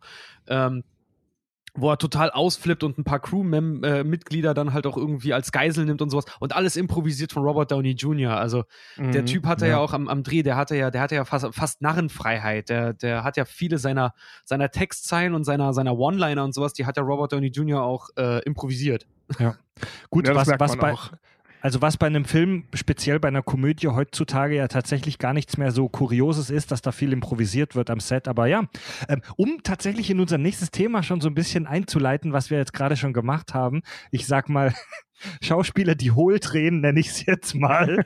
ähm, der, der Ben Stiller hatte die Idee, für das Skript von Tropic Thunder, als er eine äh, Nebenrolle im Film Das Reich der Sonne spielte. Das ist so ein Film, der im japanisch-chinesischen Krieg spielt. Und um sich auf diesen Film vorzubereiten, hat er tatsächlich wohl so eine Art Bootcamp für Schauspieler besucht, ähm, bei dem es darum ging, sich auf Kriegsrollen oder auf Rollen in Kriegsfilmen vorzubereiten. Und die haben sich bei diesem echten Event wohl so da reingesteigert, dass er am Ende selbst das Gefühl hatte, in einer echten Militäreinheit zu sein. Und ähm, der Co-Autor, der Thoreau, über den wir vorhin schon kurz gesprochen haben, ähm, der ja den Regisseur spielt, der sagte auch, das Originalskript war folgendes: Schauspieler machen bei einem solchen Bootcamp mit und kommen dann nach Hause mit posttraumatischer Belastungsstörung von einem Schauspieltraining. Ja? Man, hat, man hat sich dann aber doch dazu entschieden, da so einen Vietnamkriegsfilm à la Apocalypse Now zu veralbern. Und das ist, das ist schon echt abgefahren. Das haben wir schon mehrfach erlebt. Also das, was hier in dem Film veralbert wird, das haben wir in der Realität schon mehrfach erlebt, dass Schauspieler sich zu krass reinsteigern, oder? Äh, da da gibt es mega viele Beispiele. Ne? Also ähm, gerade bei Apocalypse Now ähm, ist, so ein, ist so ein Dauerbrenner dafür, weil wir reden ja auch über die Zeit so in den 70ern, ähm, als dieses Method Acting, das hatten wir hier schon relativ häufig. Also Schauspieler. Da will ich gleich nochmal im Detail drüber sprechen, ja. Achso, ja gut, Ja. dann, also das, das äh, Method Actor war ja gerade in den 70ern äh, äh, relativ stark und ähm, Apocalypse Now ist da so ein Paradebeispiel für. Also da haben die alle und wir reden ja von den wirklich wahrscheinlich abstrusesten Dreharbeiten aller Zeiten. Also das, was die bei Tropic Thunder zeigen, ist einfach nur die logische Steigerung dessen, was da eh schon passiert ist in der Realität.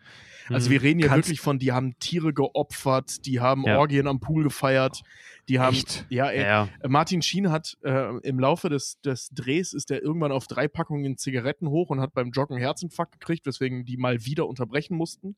Die haben irgendwie Ah. z- fast zwei Jahre oder so gedreht. Francis Äh, Ford Coppola hat gesagt, er wird nie wieder, will nie wieder Filme machen. Es hat ihn an, äh, fast Ja. an, den, an den finanziellen und körperlichen Ruin wirklich Ja. auch gebracht. Ich glaube, der hat 20 Mhm. Kilo verloren während der Ja, Dreharbeiten. die, also die sind wirklich teilweise wahnsinnig geworden, im wahrsten Sinne des Wortes, die Leute, die da mitgearbeitet haben. Also die sind Kannst durchgedreht, du- weil die ständig nichts machen konnten und da fest saßen. Also wir hatten das Thema ja in unserem Premium-Kanal für alle unsere äh, Premium-Unterstützer hatten wir das Thema schon, als wir über die Biografie von Heath Ledger gesprochen haben. Mhm. Ähm, könnt ihr vielleicht kurz erklären, was das ist? Method Acting? Method Acting ist unterschiedlich, also ist eine andere Herangehensweise als von dem ähm, Studio Acting oder dem, dem Theater Acting, wo du halt. Das ist eine äh, Schauspieltechnik. Das ist eine Schauspieltechnik, ganz genau, wo, du, wo der Schauspieler halt eigentlich nicht mehr wirklich spielt, also es nicht mehr anwendend, sondern seine Figur regelrecht wird. Ein Paradebeispiel dafür ist zum Beispiel ähm, jetzt in der Moderne Daniel Day-Lewis. Daniel Day-Lewis äh, hat die meisten Oscars, ist am meisten nominiert worden, glaube ich, auch äh, mitunter. Und der ist ein absoluter Method Actor. Der hat für ähm, mein linker Fuß, den habe ich mir neulich, neulich auch an, angesehen, für äh, den Film hat, spielt er jemanden, der zerebrale Paralyse hat und nur seinen Mhm. linken Fuß bewegen kann. Und die gesamten Dreharbeiten hat er sich geweigert, aus dieser Rolle rauszufallen. Also er hat nicht richtig gesprochen, er hat sich immer in dem Stuhl gekrümmt und er hat wirklich nur seinen linken Fuß bewegt. Was dazu geführt hat, dass er sich auch auf, während der Dreharbeiten zwei Rippen gebrochen hat. Und äh, ich glaube sogar leichten Muskelschwund hatte und solche Sachen, weil er eben nicht aus seinem Stuhl halt rausgekommen ist. Ja. Äh, es ist, sowas ähnliches hat er gemacht, auch bei der letzte Mohikaner. Äh, sechs Monate im Wald gelebt. Ähm, der hat das Echt? Schneiderhandwerk Mhm. gelernt für seinen letzten Film, Der Seidene Faden. Der hat das Fleischerhandwerk komplett gelernt für Gangs of New York. Ähm, und ist da auch komplett nie aus der Rolle rausgefallen, was so weit ging, dass Leute wirklich Angst hatten vor dem am Set. Also der ist ein, der ist, der ist so ein, so ein absolutes Paradebeispiel für, wenn der eine Rolle annimmt, Alter, dann wird er aber mit Haut und Haaren diese Rolle. Krass. Also ähm, es gibt da noch andere ähm, Beispiele, die auch äh, relativ extrem sind. Ähm, immer ein Beispiel ist halt Robert De Niro, gerade so in den, also heutzutage spielt Robert De Niro hauptsächlich in Komödien oder ähnliches mit. Früher Taxi Driver. Für die, genau, früher für die, die das nicht wussten, Robert De Niro war mal einer der größten, größten Schauspieler, die es je gegeben hat. Ähm, ähm, zum Beispiel, äh, wie hieß der hier, wie ein wilder Stier, Raging Bull. Raging Ähm, Bull, ja, super Da geil. hat, da hat er auch, der hat der äh, Boxen gelernt über Monate hinweg, hat sich halt hochgepumpt wie so ein Wahnsinniger, um den Boxer zu spielen, um dann während der Dreharbeiten fett zu werden, damit er halt ähm, denselben Charakter halt in alt spielen kann. Oder ähm, Christian Bale ist auch so ein Beispiel, der sich ständig hoch und runter hungert. Ähm, hier, wir hatten genau Heath Ledger halt eben, der sich hat abends einsperren lassen, solche Geschichten. Ähm, Dustin Mhm. Hoffman ist auch so ein Typ, der Ja. hat sich auch äh, Oh, Al wie hieß der Pacino. Film, Film nochmal, da hat er einen, einen Querschnittsgelähmten gespielt und hat sich dafür wochenlang ans Bett gefesselt. Ja, Ähm, oh, also hier, der ist einfach Al- Al wochenlang nicht mehr aufgestanden. Alter Al Falter. Pacino, der, der äh, in Der Duft der Frauen, da spielt er einen Blinden. Stimmt, ja. Und Ja. er hat bei der, bei der Oscar-Party hat er zu seinem, oder bei der Rapper-Party, weiß ich nicht, hat er zu seinem, zu seinem Schauspielkollegen gesagt, ey, obwohl ich dich die ganze Zeit nicht gesehen habe, fand ich deine Leistung überragend. Weil Was? Al Pacino hat sich da so reingesteigert, dass die wirklich eine, eine gewisse Blindheit bei ihm feststellen konnten. Der hat ab irgendeinem Punkt wirklich wohl nichts mehr gesehen. Ja, also der hat, der hat es äh, äh, da, ich habe da mal einen Artikel drüber gelesen, das war ganz spannend. Der hat es irgendwie so geschafft, seine Augen, ähm, also wir haben ja schon oft über dieses ähm, sarkadische Sehen gesprochen, dass Augen immer in Bewegung sind. Ja. Und wir das auch kennen, wenn jemand so abdriftet, dass die Augen dann mal wirklich stillstehen. Das sieht man ja sofort, wenn, wenn das jemand hat. Deswegen ist klassische Tunnelblick. Es ist rein Ja. körperlich deswegen auch super schwer, einen Blinden authentisch zu spielen, ne? Genau, und das, das hat Al Pacino halt ganz gut hingekriegt, ähm, oder sehr gut hingekriegt. Ähm, der ist halt, der hat das halt trainiert, also das sarkadische Sehen oder also dieses Gezitter der Augen ähm, abzustellen. Das heißt, der war, also der war nicht blind, sondern der hat, ähm, also das Sichtfeld eines Auges hat einen Schärfegrad von knapp 3%. Also 3% von dem, was du siehst, ist scharf. Deswegen Ja. bewegt sich das Auge in einer super hohen Geschwindigkeit. Und wir kriegen dadurch das Gefühl, dass wir alles scharf sehen, weil das halt schnell abgetastet wird. Wenn die Augen aber stillstehen bleiben, siehst du halt nur 3% scharf. Also du siehst praktisch nichts. Wir alle kennen das, wenn man mal so abdriftet, so diesen Tunnelblick kriegt, dass man das Gefühl hat, ich habe gerade nichts gesehen. Mhm. Weil 3% ist halt gar nichts. So, ne? Und Ja. ähm, das hat äh, ähm, Al Pacino halt eben da hingekriegt, dass der im Prinzip die ganze Zeit nur 3% scharf gesehen hat. Abgefahren. Also der hat Ja. nichts mitgekriegt. Da siehst du mal, was der menschliche Verstand, also was der menschliche Verstand selbst am eigenen Körper, gerade am eigenen Körper bewirken kann. Ja. Jemand, der sich so krass ins Blindsein reinsteigert, dass er fast blind wird, das ist ja abgefahren, Alter. Äh, wer zum Beispiel auch ein krasser Method Actor ist, das wissen äh, wenige eigentlich auch nur, ähm, Mickey Rourke. Der ist auch richtig heftig. Stimmt, der hat sich ja. für seine Filme auch äh, regelmäßig auch verletzt. Für The Wrestler, in, in The Wrestler, was ich persönlich sagenhaft guten Film finde, äh, gibt es eine Stelle, wo er beim Wrestling selber ähm, bei dem Show-Act eine, eine Kopfverletzung imitiert. Indem er sich, also die Figur, die er spielt, die ritzt sich mit einer Rasierklinge, schneidet sich hier oben so über, über kurz vor Haaransatz so in die Stirn rein, damit er anfängt zu Mhm. bluten wie Hulle. Das hat er wirklich gemacht. Der Ja. hat sich am Set krass. wirklich, wirklich mit einer Rasierklinge da gecuttet zum Beispiel. Oder äh, wir hatten ihn gerade schon, Robert De Niro, für äh, Cup der Angst. Äh, hat sich in, in Form gebracht wie seit Raging Bull nicht mehr. Mhm. Und zwar nur mit Trainingsmethoden, die man wirklich im Knast halt auch nur hat, also auf diesen zwei Quadratmetern Größe, ne? Und hat sich für den Film halt auch ähm, die äh, Zähne abfeilen lassen. Also die Zähne, die du danach in seinen Filmen siehst, das sind, das sind Prothese, das ist eine Prothese, seine echten Das- Zähne mittlerweile, weil er sich für den Film die Zähne hat runterfeilen lassen. Hier stimmt, da gibt es noch äh, ähm, auch sowas Krankes hier. Ähm, Billy Bob Thornton ähm, hat, oh fuck, wie hieß dieser Film nochmal? Hm. Sling, Slings, Slingblade. Slingblade, In Slingblade, ähm, da Mhm. hat er einen Typen gespielt, der irgendwie humpeln musste. Ich weiß auch nicht mehr genau wieso. Und ähm, der hat sich äh, Glassplitter in den Schuh gesteckt, damit er halt wirklich, Scheiße. wirklich humpelt. Fuck, ey. Total krank. Ja, das ist, Ja, das ist phasenweise, also Me- Method Acting ist erstaunlich und, und gruselig zugleich. Wie gesagt, wir Ja. hatten das, wir hatten das bei unserem, bei unserem ersten Live-Auftritt, also das war eine Stuhlprobenfrage. Ähm, Daniel Day-Lewis, um nochmal auf ihn zu kommen, der spielt in Gangs of New York, spielt er, spielt er Bill the Butcher und Bill the Butcher hat ein Glasauge. Und da gibt es eine Mhm. ziemlich geile Szene, wo er, ähm, ich weiß gar nicht mehr genau, was er gefragt wird, aber er guckt nur sein Gegenüber an, guckt so schräg nach oben und tippt sich mit einer Messerspitze so drei, vier Mal auf dieses Glasauge. Ne? Ähm, um ihm Mhm. zu verdeutlichen, du Alter, ich habe sowas schon mal gemacht, das ist dabei rausgekommen. Und das, ähm, das ist natürlich kein echtes Glasauge, aber diese Prothese, die er da drauf hatte, diesen, diesen, wie sagt man, diese Kontaktlinse, äh, mit der hat er, ich glaube, sechs Wochen lang oder so genau diese Szene geübt, mit einem echten Messer, dass er sich wirklich mit der Messerspitze da drauf pucken kann, ohne zu blinzeln. Das, Der, das ist nur ähm, vergleichsweisweise was Kleines, aber das ist trotzdem, das gehört Naja, dazu. also- das ist heftig, ey. Also ich meine, die Geschichte ist jetzt natürlich nicht so horrormäßig, wie sich die Zähne abzufallen oder in, auf Glassplittern zu laufen, aber ähm, versucht das mal. Also ich glaube, Menschen, die äh, ähm, tagtäglich Kontaktlinsen tragen, die kennen das. Hm. Äh, viele davon sind das auch gewohnt, sich ins Auge zu packen. Ähm, Mhm. Ist, das ist nicht leicht. Also ich kenne das Ja. so von, von mir, ich trage keine Kontaktlinsen, aber wenn ich ähm, so ein Karneval oder so ein Scheiß mir mal so Wenn ich mich mal mit der Brille vergreife, du. Das tut Nee, echt aber- weh. immer.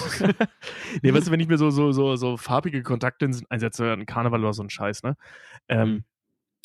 Das ist echt nicht leicht, da nicht zu blinzeln. Also das ist, das ist ja die krasse Herausforderung. Ja. Weil das Kostet- ist, du, ja. das du ist musst halt, das deine ist halt eigenen- Reflex.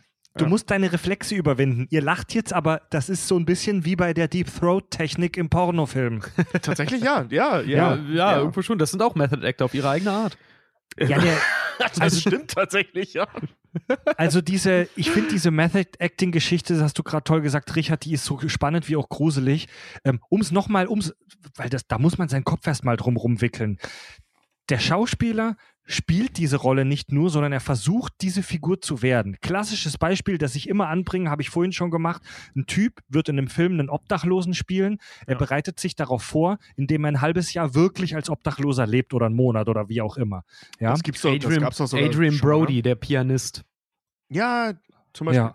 Ja. Und das ist super gefährlich. Also für uns als Zuschauer ist es natürlich geil, weil viele tolle Filme sind entstanden mit dieser Technik und schauspielerische Leistungen. Aber für den Mensch, der das macht, äh, ist das extrem gefährlich, denn der menschliche Verstand hat einen, also das, was ich jetzt gleich sage, das ist keine wissenschaftliche, hart rausgefundene Erkenntnis, das ist meine eigene Interpretation. Der menschliche Verstand hat eine, hat einen geilen Vorteil. Er kann sich mega krass anpassen. Der menschliche Verstand hat aber auch einen großen Nachteil oder Problem. Er kann sich mega geil anpassen. ja. Es ist oft, es ist, ja, der menschliche Verstand Ja. passt sich oft zu gut an. So, wie gesagt, das ist jetzt nur meine Interpretation, so sehe ich das ein bisschen. Viele psychische Störungen oder Probleme, so glaube ich, ähm, resultieren daraus, dass sich der menschliche Verstand zu gut in der falschen Richtung anpasst. Leute, die sich so in Figuren reinsteigern, dass sie das plötzlich denken, dass sie das sind. Beispiel von mir jetzt, Karl May, der die Romane geschrieben hat, die Ach so. Winnetou-Romane. Karl May war ja nie wirklich im Wilden Westen. Der hat Mhm. ja tatsächlich während seiner Zeit als Autor Europa gar nicht verlassen, sondern die ganzen geilen Abenteuergeschichten von ihm basieren auf Stories, die ihm äh, Leute am Hafen erzählt haben. Ja. Und äh, Karl May, der berühmter Autor war, der in einer fetten Villa äh, wohnte, der echt es geschafft hatte, kam irgendwie innerlich nicht damit zurecht, dass er einfach nur so ein komischer Deutscher ist, der da sitzt und das alles nie wirklich erlebt hat. Karl May hat im, in seiner letzten Lebensphase äh, eine Identitätsstörung gehabt. Er war fest davon überzeugt, dass er Old Shatterhand ist. Krass. Wirklich? Echt? Er war Echt? fest davon überzeugt, dass er das ist und dass diese Bücher autobiografisch sind. Ach, krass. Ja, Ja gut, mal ein Heftig, bisschen oder? muss man seine Figur werden, um wahrscheinlich, um wahrscheinlich so gut, um, um, um die Ja. Bücher dann so zu Ist ja heftig. Wahnsinn. Ja, wir hatten, wir hatten das ja. Auf der Prinzip- Pro-Seite weiß er halt immer dann, was seiner Figur passiert, weil wenn er sich vorstellt, dass das, naja, wenn er sich vorstellt, dass Ja. das, das macht die Bücher ja auch irgendwo lebendig, ne? Aber er war davon überzeugt, dass das, was in den Büchern geschrieben steht, dass das alles in echt passiert ist, obwohl er nachweislich Europa nicht verlassen hat, um diese, äh, um das, äh, also es, es geht einfach faktisch nicht. Das ist wirklich richtig weird. Also wir haben ja bei Castaway schon von über diese, diese Realitätsflucht, oder? imagi imaginären Freunde gesprochen, dass gerade ähm, auch Autoren und so dazu neigen, sich mit ihren äh, Charakteren zu unterhalten und die so als nicht auf, als psychische Krankheit, sondern als Gedankenspiel wirklich lebendig machen, wenn du so willst, und sich wirklich mit denen unterhalten. Aber äh, das geht ja schon weit darüber hinaus. Heftiger Scheiß. Ja. Ja, da, da spricht aber äh, Tobi auch einen ganz interessanten Aspekt an. Das ist zum Beispiel auch, ähm, das ist super gut für Leute, die auch Bücher und Drehbücher halt auch wirklich schreiben. Klar, so wie Karl May soll es keiner machen. Aber Tobi, kannst du dich noch daran erinnern, als wir äh, mit Sven zusammen damals auch, als wir, ähm, ich weiß gar nicht mehr, was wir da geschrieben haben, aber ich weiß noch, wir haben jeder für eine Figur das Tagebuch damals geführt. Ähm, und das, das war auch schon, das war, das war, das war echt Mhm. weird, auch bis zu einem bestimmten Punkt. Ja. Absolut. Ja, aber das macht halt Sinn. Ne? Das, sind, das sind so typische Techniken, die es da so gibt. Ne? Die gibt es ja, äh, also das ist ja nicht Drehbuch äh, ähm, speziell, das ist ja so ein Ding. Also ich habe vor kurzem aus Langeweile irgendwann mal angefangen, was war das vor kurzem, vor, vor zwei, drei Jahren oder so, selber mal an so einem Buch rumzuwerkeln. Keine Sorge, das Ding wird nie fertig. Das ist so eine Entspannungsübung. Und eine der Dinge, die ich da äh, äh, äh, gemacht habe, Pro- ist halt auch so Biografien schreiben und so. ein Scheiß, ne? Prokrastinieren kann sehr cool. entspannt sein, ja. Ja, ja, wirklich. Ne? Und dann denkst du dir halt so Mhm. Charaktere aus, das macht schon Bock. Und halt so ganze Lebensläufe mit allem drum und dran. Und das äh, hilft halt, ne? Weil wenn du die Figur kennst, und das ist, das klingt zwar schwurbelig, aber das ist halt wirklich so, wenn man es mal ausprobiert hat. Ähm, wenn du deine Figur wirklich richtig gut kennst und du kommst nicht weiter in der Geschichte, Mhm. dann frag deine Figur. Ne? Weil, wenn, Ja. weil wenn du weißt, wie der drauf ist, dann weißt du auch, wie der reagiert. Also der Mhm. Charakter. Mhm. Und das ist Kommen schon mal- sinnvoll. Kommen wir doch nochmal zum Film. Also der Kirk Lazarus auf jeden Fall, er ist der Method Actor, wie er auch so schön Genau. sagt, er liefert ja auch genug Beispiele halt, wie das zum Beispiel, dass er in einer chinesischen Arbeiterfabrik äh, gewerkelt hat, um sich auf eine Rolle vorzubereiten. Oder wie er, Acht Monate. oder, oder wie er, wie er halt auch sagt, dass er, dass er äh, nach dem äh, äh, äh, nach irgendeinem Film sie ihn in Brooklyn gefunden haben in einem äh, kaputten Trockner und er gerade äh, in der Rolle von Neil Armstrong und er gerade dabei war, in die Erdatmosphäre einzutreten. Ja, stimmt. ja. äh, oder wie er dann auch sagt, so, ah, ja, wenn der, äh, äh, wenn er, wenn er alle darauf hinweisen möchte, nachdem der Regisseur halt auch explodiert ist, äh, dass es diesen gottverdammten Film ja auch nicht mehr gibt. Also Tux Speedman ihn darauf hinweist, naja, warum bist du dann immer noch in der Rolle? Ich, ich weiß es, aber ich sag's dir nicht. Lass doch einfach los. Hey, Ich lasse erstmal eine Rolle los, wenn die DVD-Kommentare fertig sind, Mann. Der hat, der hat halt einfach Probleme, aus der Rolle rauszukommen. Und das so, so sehr wir darüber lachen, das ist ein Problem, das echte Schauspieler in der echten Welt tatsächlich haben, wenn sie sich zu arg reinsteigern. Ihr habt jetzt ja schon ein paar Beispiele genannt. Ähm, bei, bei Christian Bale war es ja so, dass er für seine Rolle in The Machinist so krass abgenommen hat, dass er aussah wie ein Alien und dass äh, die, die Filmcrew, die Leute von der Filmcrew sich geweigert haben, alleine in einem Raum mit ihm zu sein, weil sie Angst vor ihm hatten.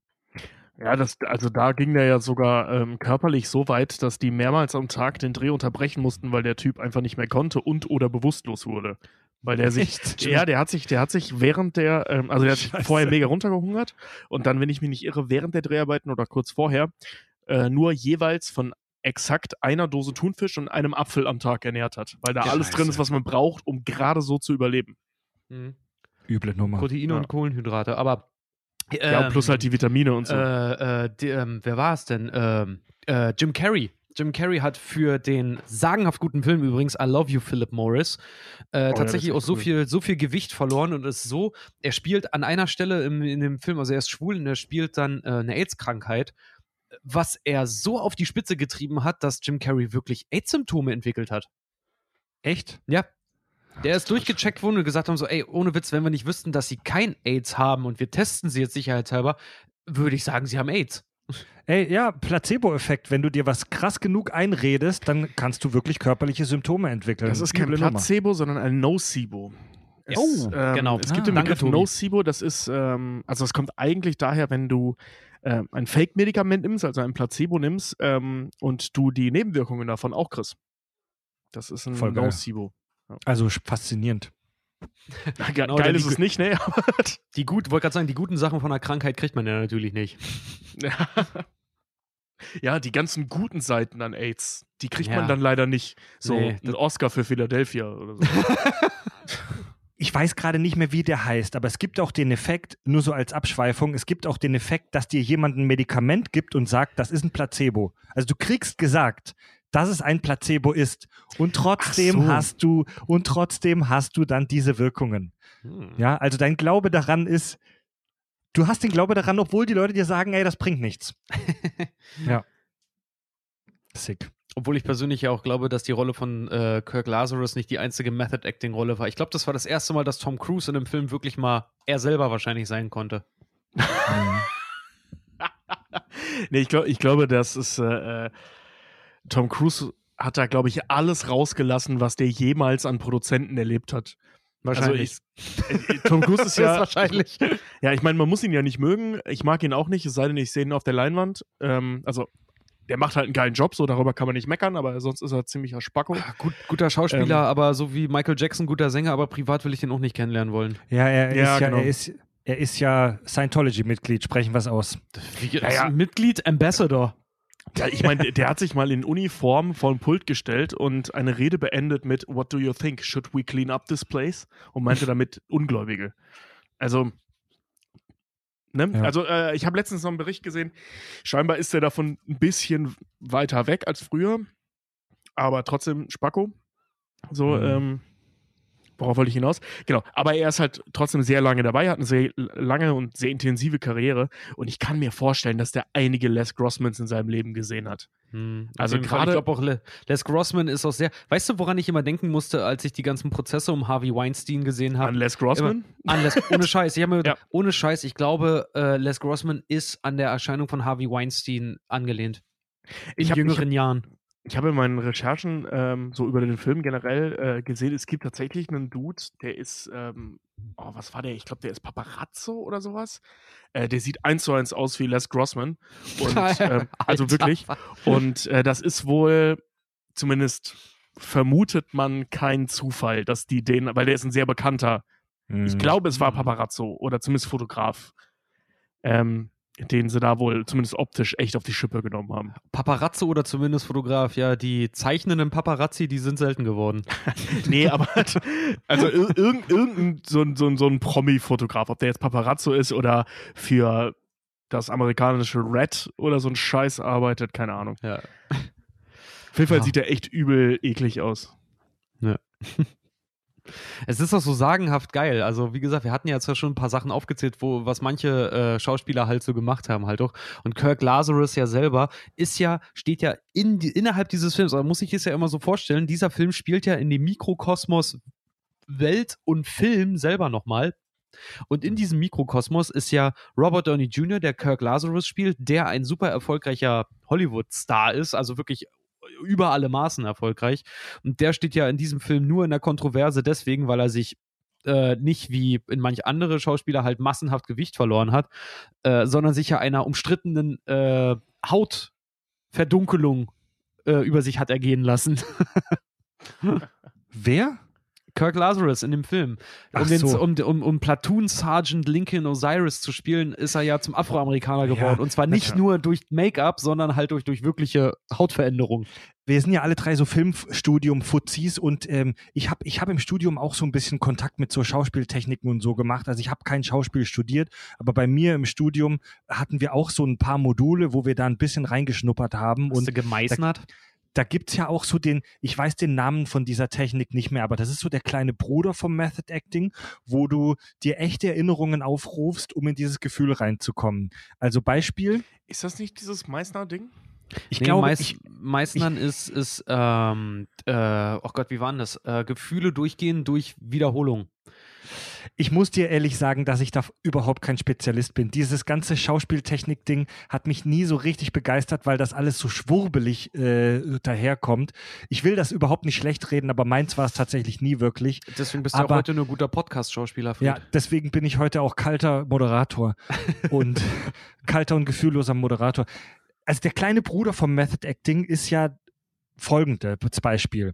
Ich muss jemanden spielen, der traurig ist in der Szene und deswegen suche ich in meinem eigenen Kopf nach einer traurigen Erinnerung, okay?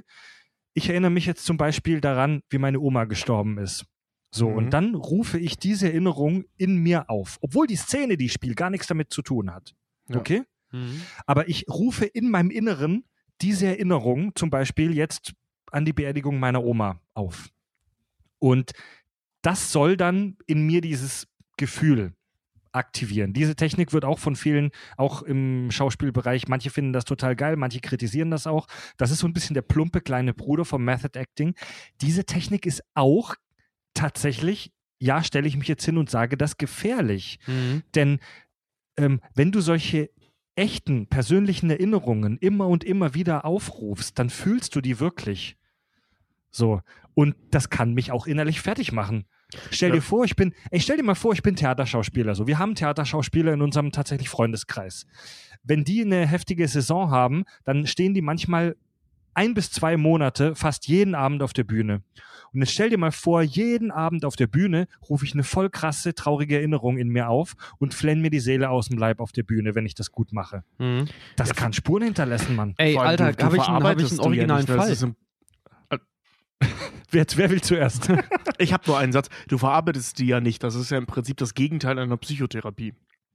ist es, warte mal, ist es wirklich? Ja, das ist ja dieses typische, was Tobi auch meint, äh, dass sie sich selber abholen, aber äh, Quatsch, ja, sich selber in die Rolle abholen, aber sich selber nicht wieder freigeben, zum Beispiel. Das ist ja das auch, was zum Beispiel einen guten Schauspiellehrer auch von einem schlechten von einer, Schau äh, auf einer Schauspielschule unterscheidet, der dich da auch mal reinbringen kann, der dich aber auch wieder rausholen kann. Und was viele halt nicht machen, ist, dass sie ihre Studenten da halt auch wieder rausholen, weswegen die dann aus der Schauspielschule kommen, totalen Knacks in der Birne haben. Das passiert auch häufig. Nee, aber äh, habe ich einen akti äh, äh, wirklich einen eigenen, einen eigenen Erfahrungsbericht sogar, also nicht jetzt von mir selber, aber aus dem Bekanntenkreis von meiner ähm, Ex, Ex-Freundin, keine Ahnung. Jedenfalls noch während Studienzeiten. Und die hatte zum Beispiel auch einen Freund, Schauspieler, ist nach Wien gegangen und die haben dort, ich glaube, Richard der Dritte äh, haben sie gespielt. Und der hat sich so in diese, der hatte die Hauptrolle, und der hat sich so in dieses Ding halt reingesteigert, dass der am Ende tatsächlich, äh, wie kann man sagen, überlebensunfähig war. Weil sobald er auf die Straße gegangen ist, dem war alles zu bieder. Essen zu machen, sein eigenes Besteck in die Hand zu nehmen, äh, Wäsche zu waschen, weil immer danach kam, nee, sorry, das, ich bin König, das mache ich doch nicht. Echt? Ja, der war am Ende wirklich, nachdem diese ganze Produktion durch war, der war überlebensunfähig. Der musste auch eingewiesen werden, dann damit er wieder rückgekoppelt wird Scheiße. quasi. Das ist total bescheuert. Ja, Mann. Nee, aber weißt du, in, in der Therapie, ähm, also je nachdem welche und unter welchen Voraussetzungen und so, ähm, da kramst du ja solche Sachen ja auch hoch, aber du wirst halt begleitet da durchgeführt, um, um Dinge zu verarbeiten auf die eine oder andere Art. Also das kommt Mhm. immer auf den Fall an. Aber es geht halt eben unter anderem darum, so begleitet da hindurchgeleitet zu werden. Ne? Also du wirst praktisch durcheinander gebracht und dann sortiert. Ne? Also du holst alles hoch, die Scherben, und die Ja. Scherben werden dann irgendwie wieder zusammengesetzt. Und Ja, was du da beim Method machst, ist ja genau das Gegenteil. Du holst den Scheiß hoch, aber diese Scherben werden nicht zusammengesetzt. So, die sind dann einfach Ja, da. stimmt. Du holst, Ja. dies, du holst diese mega traurige, vielleicht sogar traumatische Erinnerungen in dir hoch, Ja. aber eigentlich spielst du ja gerade eine Rolle über Richard III., der angepisst ist, weil sein Reich im Scherben liegt. Also Genau. Du holst das hoch, unterdrückst es aber irgendwie dann sofort wieder, ne? Ja, und, ist du und, und du konnotierst es positiv. Das darf man ja auch nicht unterschätzen. Also, dass zum Beispiel, dass du jedes Mal über den Tod deiner Oma nachdenkst und heulst, ähm, du dafür aber Applaus bekommst, dadurch konnotierst du den Schmerz positiv. Ja. Sprich, dein Gehirn Mhm. macht da irgendwann, und das sieht man ja auch sehr häufig, äh, äh, ich sag mal, in der Biografie von Schauspielern, ähm, dass das, äh, die, diese, diese Schmerzsucht, nenne ich es mal, ich weiß Mhm. nicht, ob es da ein Fachbegriff für Masochismus gibt. nennt man sowas. Ja, Masochismus, glaube ich, körperlich, oder? Aber ich, ich, aber ich weiß es nicht. Ähm, Bock jedenfalls, auf, Bock auf Weltschmerz. ja, Bock auf Weltschmerz. So diese, diese, äh, ich sitze in Berlin im Café, bin spindeldür, rauche, trank, trage einen dicken Parker im Sommer, trinke äh, traurig meinen Tee. So, Ja. so diese Person. Ähm, dass man halt so Bock auf diesen Schmerz entwickelt, weil er belohnt wurde in der Vergangenheit und zwar immer und immer und immer wieder. Oh, das Mhm. ist, das ist ein interessanter Gedanke, Ja, Tobi. Ja, das ist auch, äh, das ist auch, du kannst dein Gehirn auch ähm, abhängig machen, also wirklich, wie Tobi sagt, du kannst dein Hirn auf sowas polen und du kannst das auch Mhm. abhängig machen von, wenn du das, wenn du das erstmal verbunden hast mit einem guten Gefühl, dann kannst du dahingehend auch in eine Depression rutschen, wenn dein Hirn lange Zeit dieses gute Gefühl nicht erfährt. Äh, Gibt es zum Beispiel auch ganz Mhm. blöde, äh, es hatte, ich glaube, Tobi, du hattest mir das auch mal erklärt, äh, eine Abhängigkeit zum Beispiel von äh, Massagen.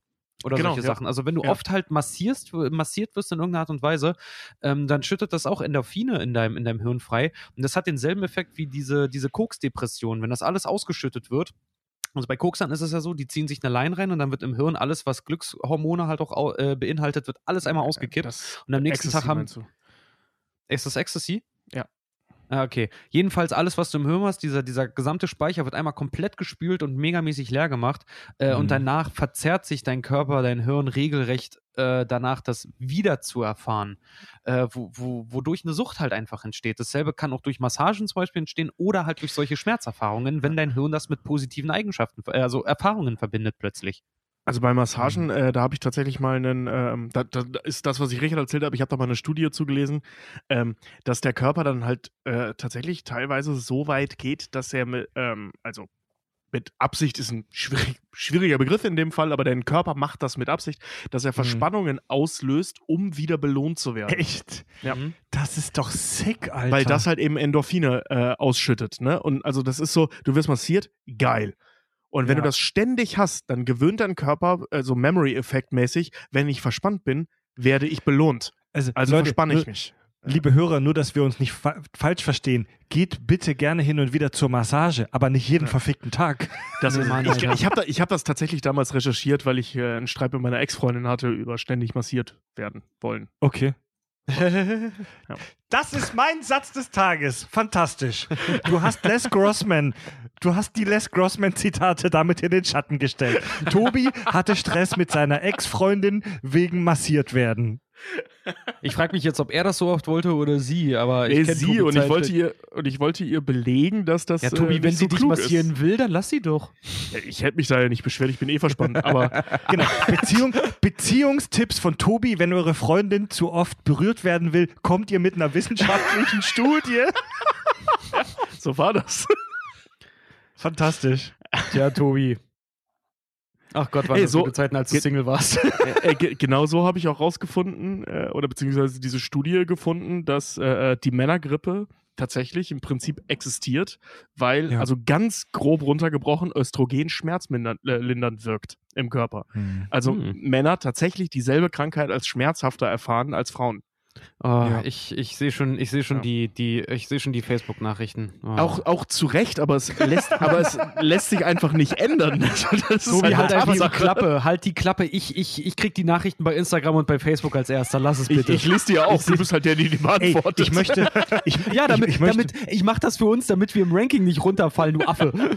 Ich möchte, ich möchte dieses Thema, um das Thema so ein bisschen abzurunden, noch eine Geschichte aus dem Nähkästchen plaudern, die wir auch aus dem Studium kennen, aus dem Filmstudium. Und zwar, ähm, ich, ich und ich glaube, wir waren jetzt nie an einer richtigen Schauspielschule und davon gibt es ja auch relativ wenig. Es gibt ja, diese Schauspielschulen sind ja auch alle Ähm, Sprich für dich selber, du kriegst sind- die Schauspielschulen sind ja auch alle ähm, privat und relativ elitär. Also das ist jetzt nicht so, dass man da hingeht wie an eine große Uni und im Wohnheim wohnt und so weiter, sondern das sind wenige ähm, private Hochschulen, wo relativ wenige Leute auch aufgenommen werden und wo die Plätze auch umkämpft sind. Am, die, die staatlichen Schauspielschulen sind natürlich die Schauspielschulen, wo alle hingehen wollen. So, das sind die, das sind halt die geilen und renommierten.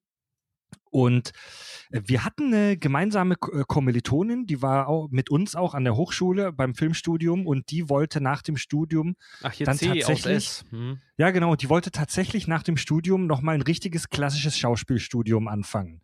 So, ähm, und die war noch, die war noch jung genug, würde ich jetzt mal behaupten, um das zu machen. Die war echt talentiert. Ganz viele Leute haben ihr eine Ka Karriere als Schauspielerin vorhergesagt. Äh, sah auch super aus, also hatte wirklich Potenzial und hat dann nach dem Studium sich an vielen Schauspielschulen beworben und wurde dann tatsächlich diverse Male abgelehnt mit dem, äh, mit der Begründung, du bist zu alt, die war Anfang 20, du bist zu alt, du bist schon zu reif, deine Persönlichkeit ist schon zu gefestigt. Hm. Ähm, wir so können dich hier bei uns nicht mehr genug formen, du bist nicht mehr formbar genug, also psychisch. Ja, formbar genug heißt im Prinzip eigentlich auch an der, an der größten, ich darf heute keine Namen mehr nennen, an der ED, äh, nee, EB Ja. EW? Achso, Ernst EB. Busch, Schauspiel, die Ernst, Schauspielschule Ernst Busch. in Berlin. Große, ja, renommierte. Die, Ach, nach die, der habe ich gerade gesucht. die, Ja, mir finde ich mal ein. Ist eine, die, eine der, der, also ist die, die Schauspielschule, da kommen wirklich äh, dicke, große Namen halt irgendwie her. Und ähm, naja, bei denen läuft das halt auch folgendermaßen, also wie an vielen Schauspielschulen auch auch, äh, was ich zum Beispiel auch den Musicalschulen ganz, ganz arg hier in Hamburg auch immer ankreide, die brechen die Leute seelisch wirklich in der Mitte durch und lassen die dann so liegen. Äh, die kommen naja, wirklich, du im hast besten so Fall viele, lassen die dich nicht so liegen. Also wenn, Ja, wenn du klar, das Ding die- du abschließt, hast- wirst du nicht liegen gelassen. Aber wenn du zwischendurch rausfliegst, ist halt kacke. Genau. Ja, und die, die, ähm, ich finde diese, diese Begründung halt auch so, so scheiße, als ob in Deutschland, jetzt mal ganz auch markttechnisch halt auch betrachtet, als ob wir für jeden Tatort oder für jedes GZSZ unter uns oder was auch immer es nicht gibt, als ob ich dafür jedes Mal einen Method Actor brauche. Und ohne Scheiß, das ist kein unwichtiger Punkt. Ich habe ähm, mal ein, ein Interview gesehen mit Stefan, keine Ahnung, wie der mit Nachnamen heißt, der von Erkan und Stefan, witzigerweise. Ja, ja. Da hat, der, ja. da hat er in irgendeinem Film, in irgendeinem Kinofilm mitgespielt und den haben sie da interviewt. Und ähm, der ist gefragt worden, warum oder beziehungsweise inwiefern, ich kenne die Frage nicht mehr ganz genau, aber so Wortlaut, ähm, es in Deutschland halt kaum Leute gibt, die zum Beispiel so krass abnehmen oder so krass zunehmen und so, weil ich glaube, das war so Zeiten Batman Begins, Christian Bale, Mechanist, so die, die, die, Hm, Die halt voll ab Method acten. Genau. Und der hat tatsächlich was sehr Cleveres gesagt. Äh, der meinte so, ja, klar, würde ich das machen. Aber in Deutschland gibt es keinen Markt dafür, der einen das dankt. Ne? Also du, du hast in Deutschland nichts davon, wenn du das Ja. tust. Das weil, zahlt ja ähm, auch keiner. Eben, es zahlt einem keiner. Äh, du wirst nicht wirklich renommiert dadurch. Ey, ganz ehrlich, die meisten deutschen Filmpreise sind für den Arsch und die kriegst du eh nicht, weil Schweiger die hat. Ja. Und also jetzt leider- schon ist für leider wirklich so. 2035. Das ist Ähm, leider wirklich so. Ihr müsst mal gucken, ja, wer in den letzten so. Jahren immer die deutschen Filmpreise oder Comedypreise auch gewinnt. Das ist immer in Rotation, es sind immer die gleichen Nasen. Genau. Und äh, ähm, was halt auch wirklich sch schwierig ist, sag ich mal, ähm, wie du gerade schon sagtest, wir brauchen keine Method Actor in Tatorten. Das Angebot der Filme, die produziert werden in Deutschland. Ja. Ähm, ich sag nicht, dass alle deutschen Filme scheiße sind. Es gibt fantastische deutsche Filme. Aber ähm, nicht in dem, ich sag mal, Spektrum, wo es sich lohnen würde, seinen Körper so kaputt zu machen oder beziehungsweise zu riskieren, ihn kaputt zu machen, ähm, dass man was davon hätte. Weil die großen Filme, die wirklich Kohle machen, die wirklich Preise gewinnen, sind halt so schwachsinnigen Blödsinns-Kack-Dinger wie Klassenfahrt 3.0 oder 1.0 oder wie auch immer der hieß. Oder hier Til Schweiger treib's mit Schweighöfer oder wat, wie auch immer diese Filme heißen. Ja, oder Honig im Also- Arsch und wie sie nicht alle heißen. Ja, weißt du, also äh, für so einen Film braucht das keiner. Und das meine ich äh, äh, dem Film gegenüber gar nicht böse. Ähm, die haben ja ihre Daseinsberechtigung, weil die haben die Zuschauerzahlen. Ähm, also sprich, der Zuschauer ist schuld an Till Schweiger. Also das ist nicht Till Schweiger schuld. Das muss man auch ganz klar sagen. ja, ja, ist doch wahr. Ey, solange die Leute Nee, sich den Scheiß angucken, ähm, wird der sagen, Scheiß solange es- produziert. Äh, Solange es einen ja. Markt, Markt dafür gibt, ist, ist, hat er seine Daseinsberechtigung. Das sagt, Genau. das spiegelt nur leider sehr viel über die deutsche Zuschauerlandschaft halt Ja. wieder. Dass Und, halt dann äh, gesagt wird, nee, irgendwie Tarantino muss ich nicht sehen, möchte ich nicht sehen. Nee, ich ziehe mir stattdessen äh, äh, äh, zieh ich mir halt 100 Till, Dinge Schwei rein, Till wo halt- Schweigert rein. Schweighöfer nackt in der Gegend rumrennt. Ja. Ja, weißt du, und für solche Filme, ähm, so wie die halt aufgebaut sind, äh, muss man sowas nicht machen. Also, das brauchst du einfach nicht. Ja. Ne, also, ist, die, Also- die, die, diese Filme brauchen keine Figur, die sich so runtermagern oder so aufbauen, fett werden, wie auch immer. Oder Method Acting generell betreiben. Das brauchst du nicht, weil du viel einfacher, viel mehr Geld verdienen kannst. In Deutschland. Um das, um das vielleicht nochmal klar zu machen, also wir wollen jetzt hier nicht irgendwie vor dem Schauspielstudium warnen oder da dagegen bashen, sondern äh, ich, ich würde sagen, einfach nur ähm, mal, mal darstellen, was für ein krasser Shit das sein kann. Ne? Wie heftig und wie brutal da, und wie nicht trivial das für den menschlichen Verstand ist. Ja. Ja. Richard, als wir gebrainstormt haben, was wir für diese Folge so vorbereiten, hast du uns ein Thema vorgeschlagen, wo ich im ersten, ich muss zugeben, im ersten Moment habe ich das für mich selbst als absurd abgetan und, wollt, und wollte dir schon schreiben, das ist nicht dein Ernst, oder? Aber dann irgendwie nach kurzem drüber sinnieren dachte ich, okay, könnte doch interessant sein. Du hast dich auseinandergesetzt mit dem Thema Spray Tan. Nicht nur Sich die. Haut künstlich verdunkeln. Ne, nicht nur, Muss man wissen. nicht nur Spray-Tan, sondern wirklich the science of tanning. Und zwar hat mich das schon immer interessiert. In dem Film wird ja ganz äh, prominent davon gesprochen, dass sich, wie gesagt, äh, Kirk Lazarus für eine eine Hautverdunkelung, eine, eine, eine operative Hautverdunkelung entschieden hat, um Lincoln Osiris halt zu spielen. Mhm. Und mich hat immer schon interessiert, wie funktioniert das? Weil, na klar, wenn du den Making-of anguckst, Robert Downey Jr., der ist einfach nochmal geschminkt worden, ne? Mit irgendwie sechs Lagen Mhm. Schuhcreme und dann war der halt, also ging der als Schwarzer durch. Ähm, das war rassistischer als Super gedacht. aber- rassistisch, die haben ihn- alter Nein, Vater. ey, die haben den in dem Film ja auch teilweise absichtlich schlecht schwarz geschminkt, Ja. dass er in der Mitte Ja. vom Gesicht so orange eher ist. Ja, ne? na, vor allen Dingen halt auch, du musst dir auch überlegen, bei den ganzen Takes und Co., ich glaube, so schnell kannst du das gar nicht auch wieder aufbauen, weil die werden geschwitzt haben wie Sau halt auch einfach auch am Set. Ja.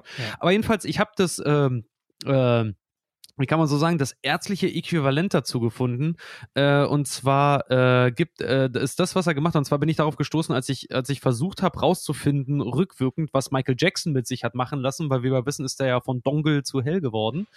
Äh, früher Mhm. oder später in seinem Leben. Äh, Wird sich und- aufhellen lassen. Genau, und zwar was, was äh, Kirk Lazarus wahrscheinlich gemacht hat, das gibt es auch in der wirklichen Welt, das ist eine sogenannte künstliche Hauteindunkelung.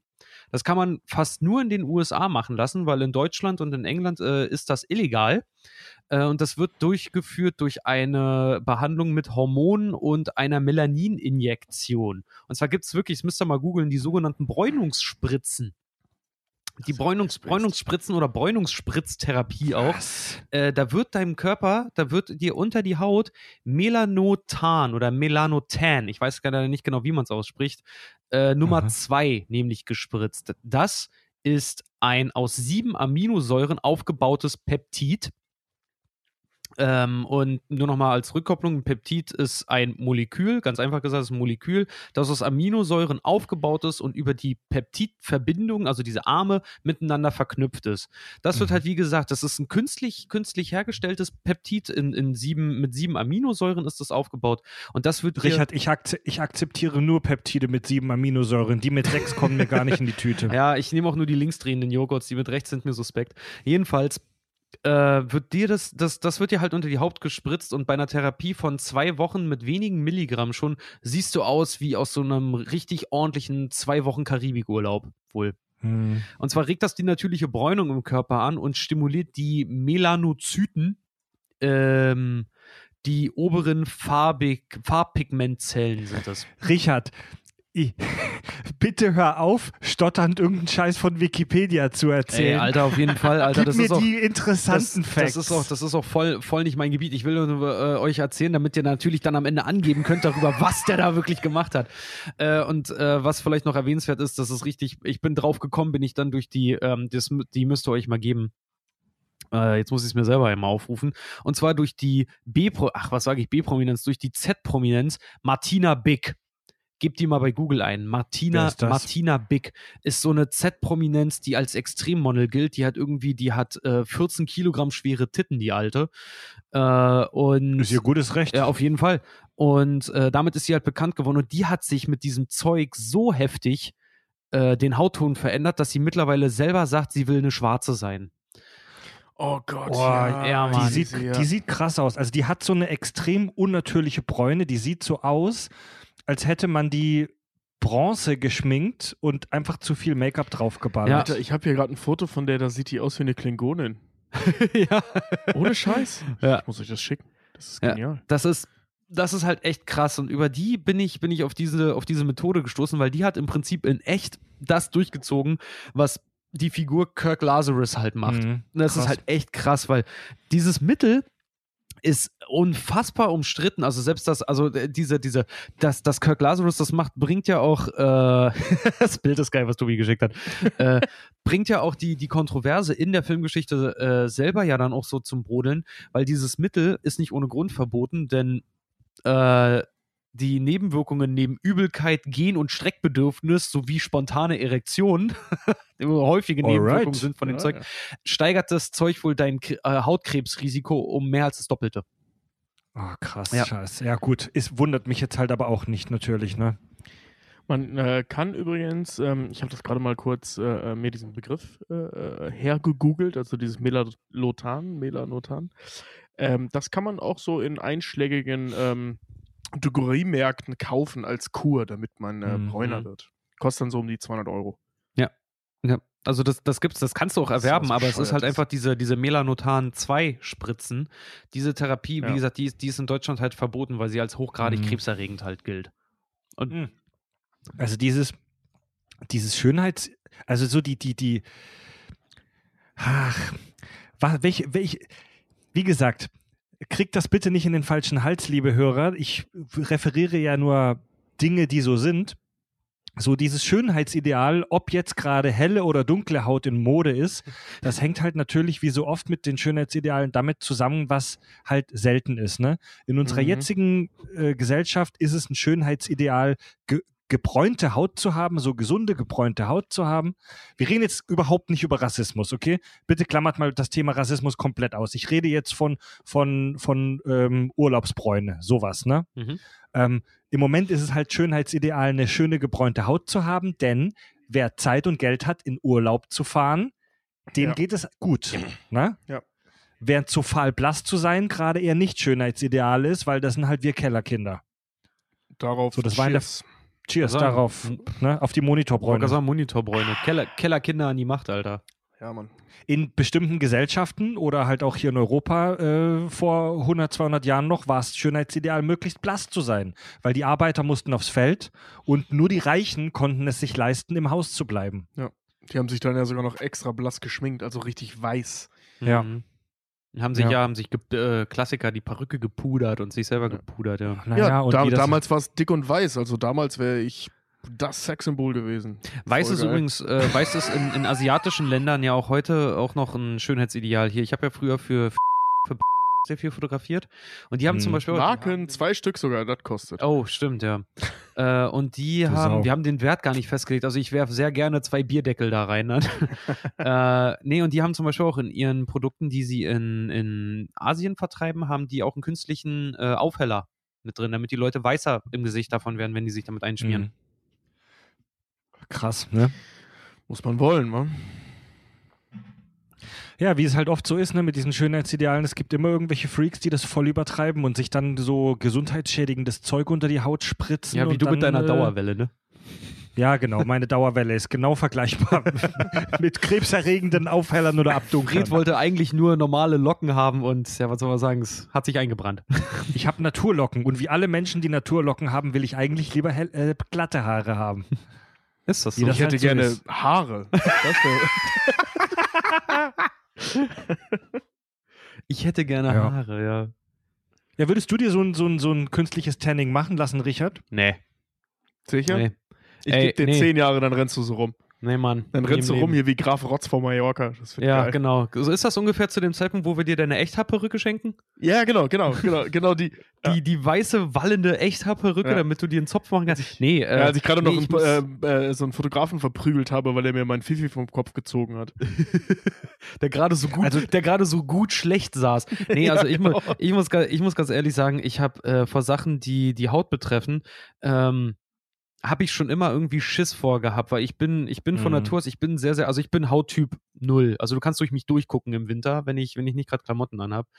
Ähm, und sobald ich in die Sonne auch gehe, ich, ich krieg auch, also ich, ich werde auch nicht braun, ich, werd, ich krieg einfach nur einen Sonnenbrand, ich werde einfach nur rot. Äh, und, und irgendwie alles, was mit der Haut zu tun hat und dann irgendwie so schön sommerbräunlich werden und so, nee, war ich, war ich nie so der größte Fan von.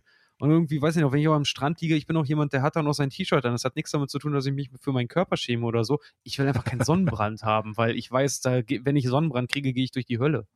Mhm. Ja, das ist halt, also ich sonne mich auch gerne mal, ich lege mich auch im Sommer mal gerne ein paar Stündchen irgendwie in den Park und so, aber ich achte da auch seit Jahren drauf, dass ich nicht zu viel Sonne mir drauf baller, weil das ist nix gut für die Haut, liebe Hörer. Nee, Mann. Ja. Nix gut. Krebsrisiko. Ja. Ja. Also, nee, sorry, da. Nee, ich will mit 40 nicht aussehen wie eine Backpflaume. Ja. Gut, muss Ja, jeder das selber so- wissen, ne? Sag, Das trocknet die Haut ja auch so aus, ne? Also ich hatte, ich habe tatsächlich mal bei einem Projekt mit einer, ähm, bei so einem, ähm, bei so einem Projekt mit einer Kollegin als äh, Mitmoderatorin gearbeitet, ähm, die, bei der das so war, die war so sonnenbanksüchtig und war halt super gebräunt und so, aber die war halt, bei der hast du gesehen, dass die, also die, die war halt Anfang 30, aber hatte die Haut von einer, von einer 45-Jährigen mindestens. um den Hautarzt bei Scrub zu, äh, zu, Vom zu zitieren. Mal großer Gott, ja, ja, ihre Haut, die ist wirklich im Eimer. Sie ist völlig im Eimer.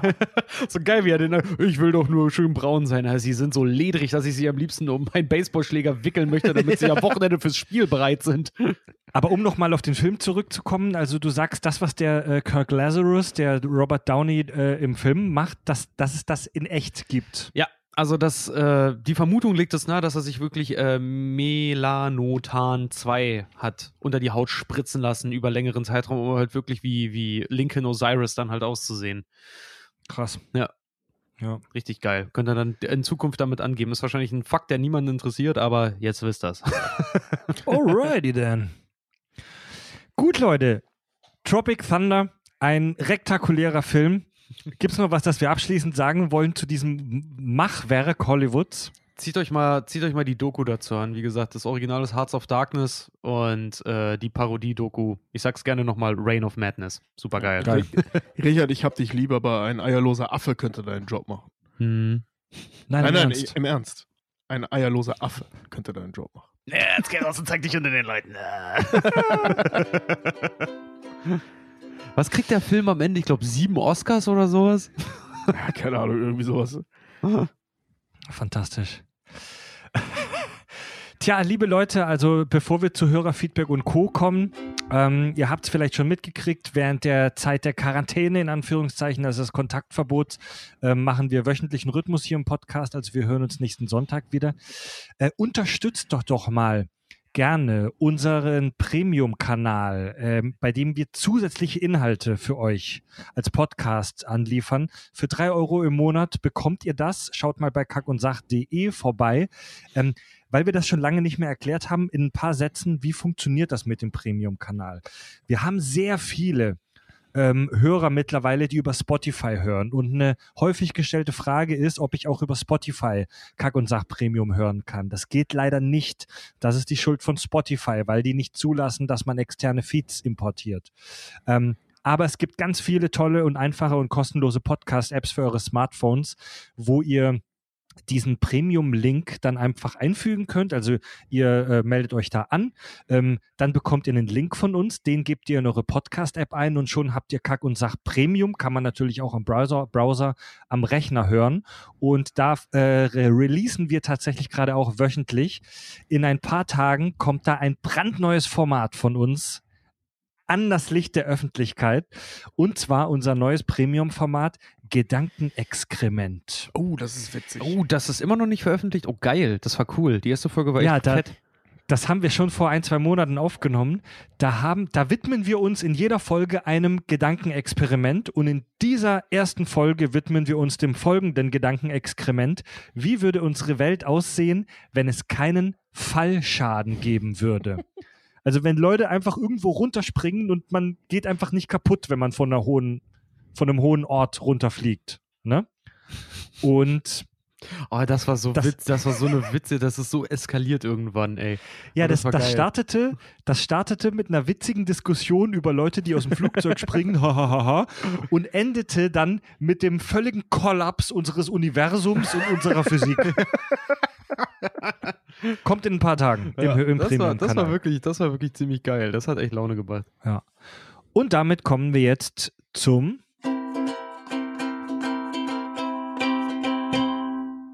Hörerfeedback. Gebt uns eure Kommentare, eure Hinweise, euren Klugschiss über das Kontaktformular auf kackundsach.de. Annika schreibt: Hi Kakis. Ähm, oh, dazu muss ich kurz sagen. Unsere letzte Folge Filmschissenschaft, wo wir über Science Fiction als Genre gesprochen haben, hat extrem viele Hörerzuschriften nach sich gezogen, weil das Thema hat den Leuten wirklich das Gehirn zum Kochen gebracht, was mega geil ist. Geil. Äh, wir, wir haben uns in der Folge ähm, gefragt, ob es auch ein Sci-Fi-Musical gibt. Annika hat uns dazu geschrieben. Ähm, ja, es gibt es. Mir ist da sofort der Film Repo, a Genetic Opera eingefallen. Er dürfte eure Definition von Sci-Fi erfüllen, da das Novum alltägliche Organtransplantate sind, die bei Versäumnis der Ratenzahlung wieder einkassiert werden. Das, Geil.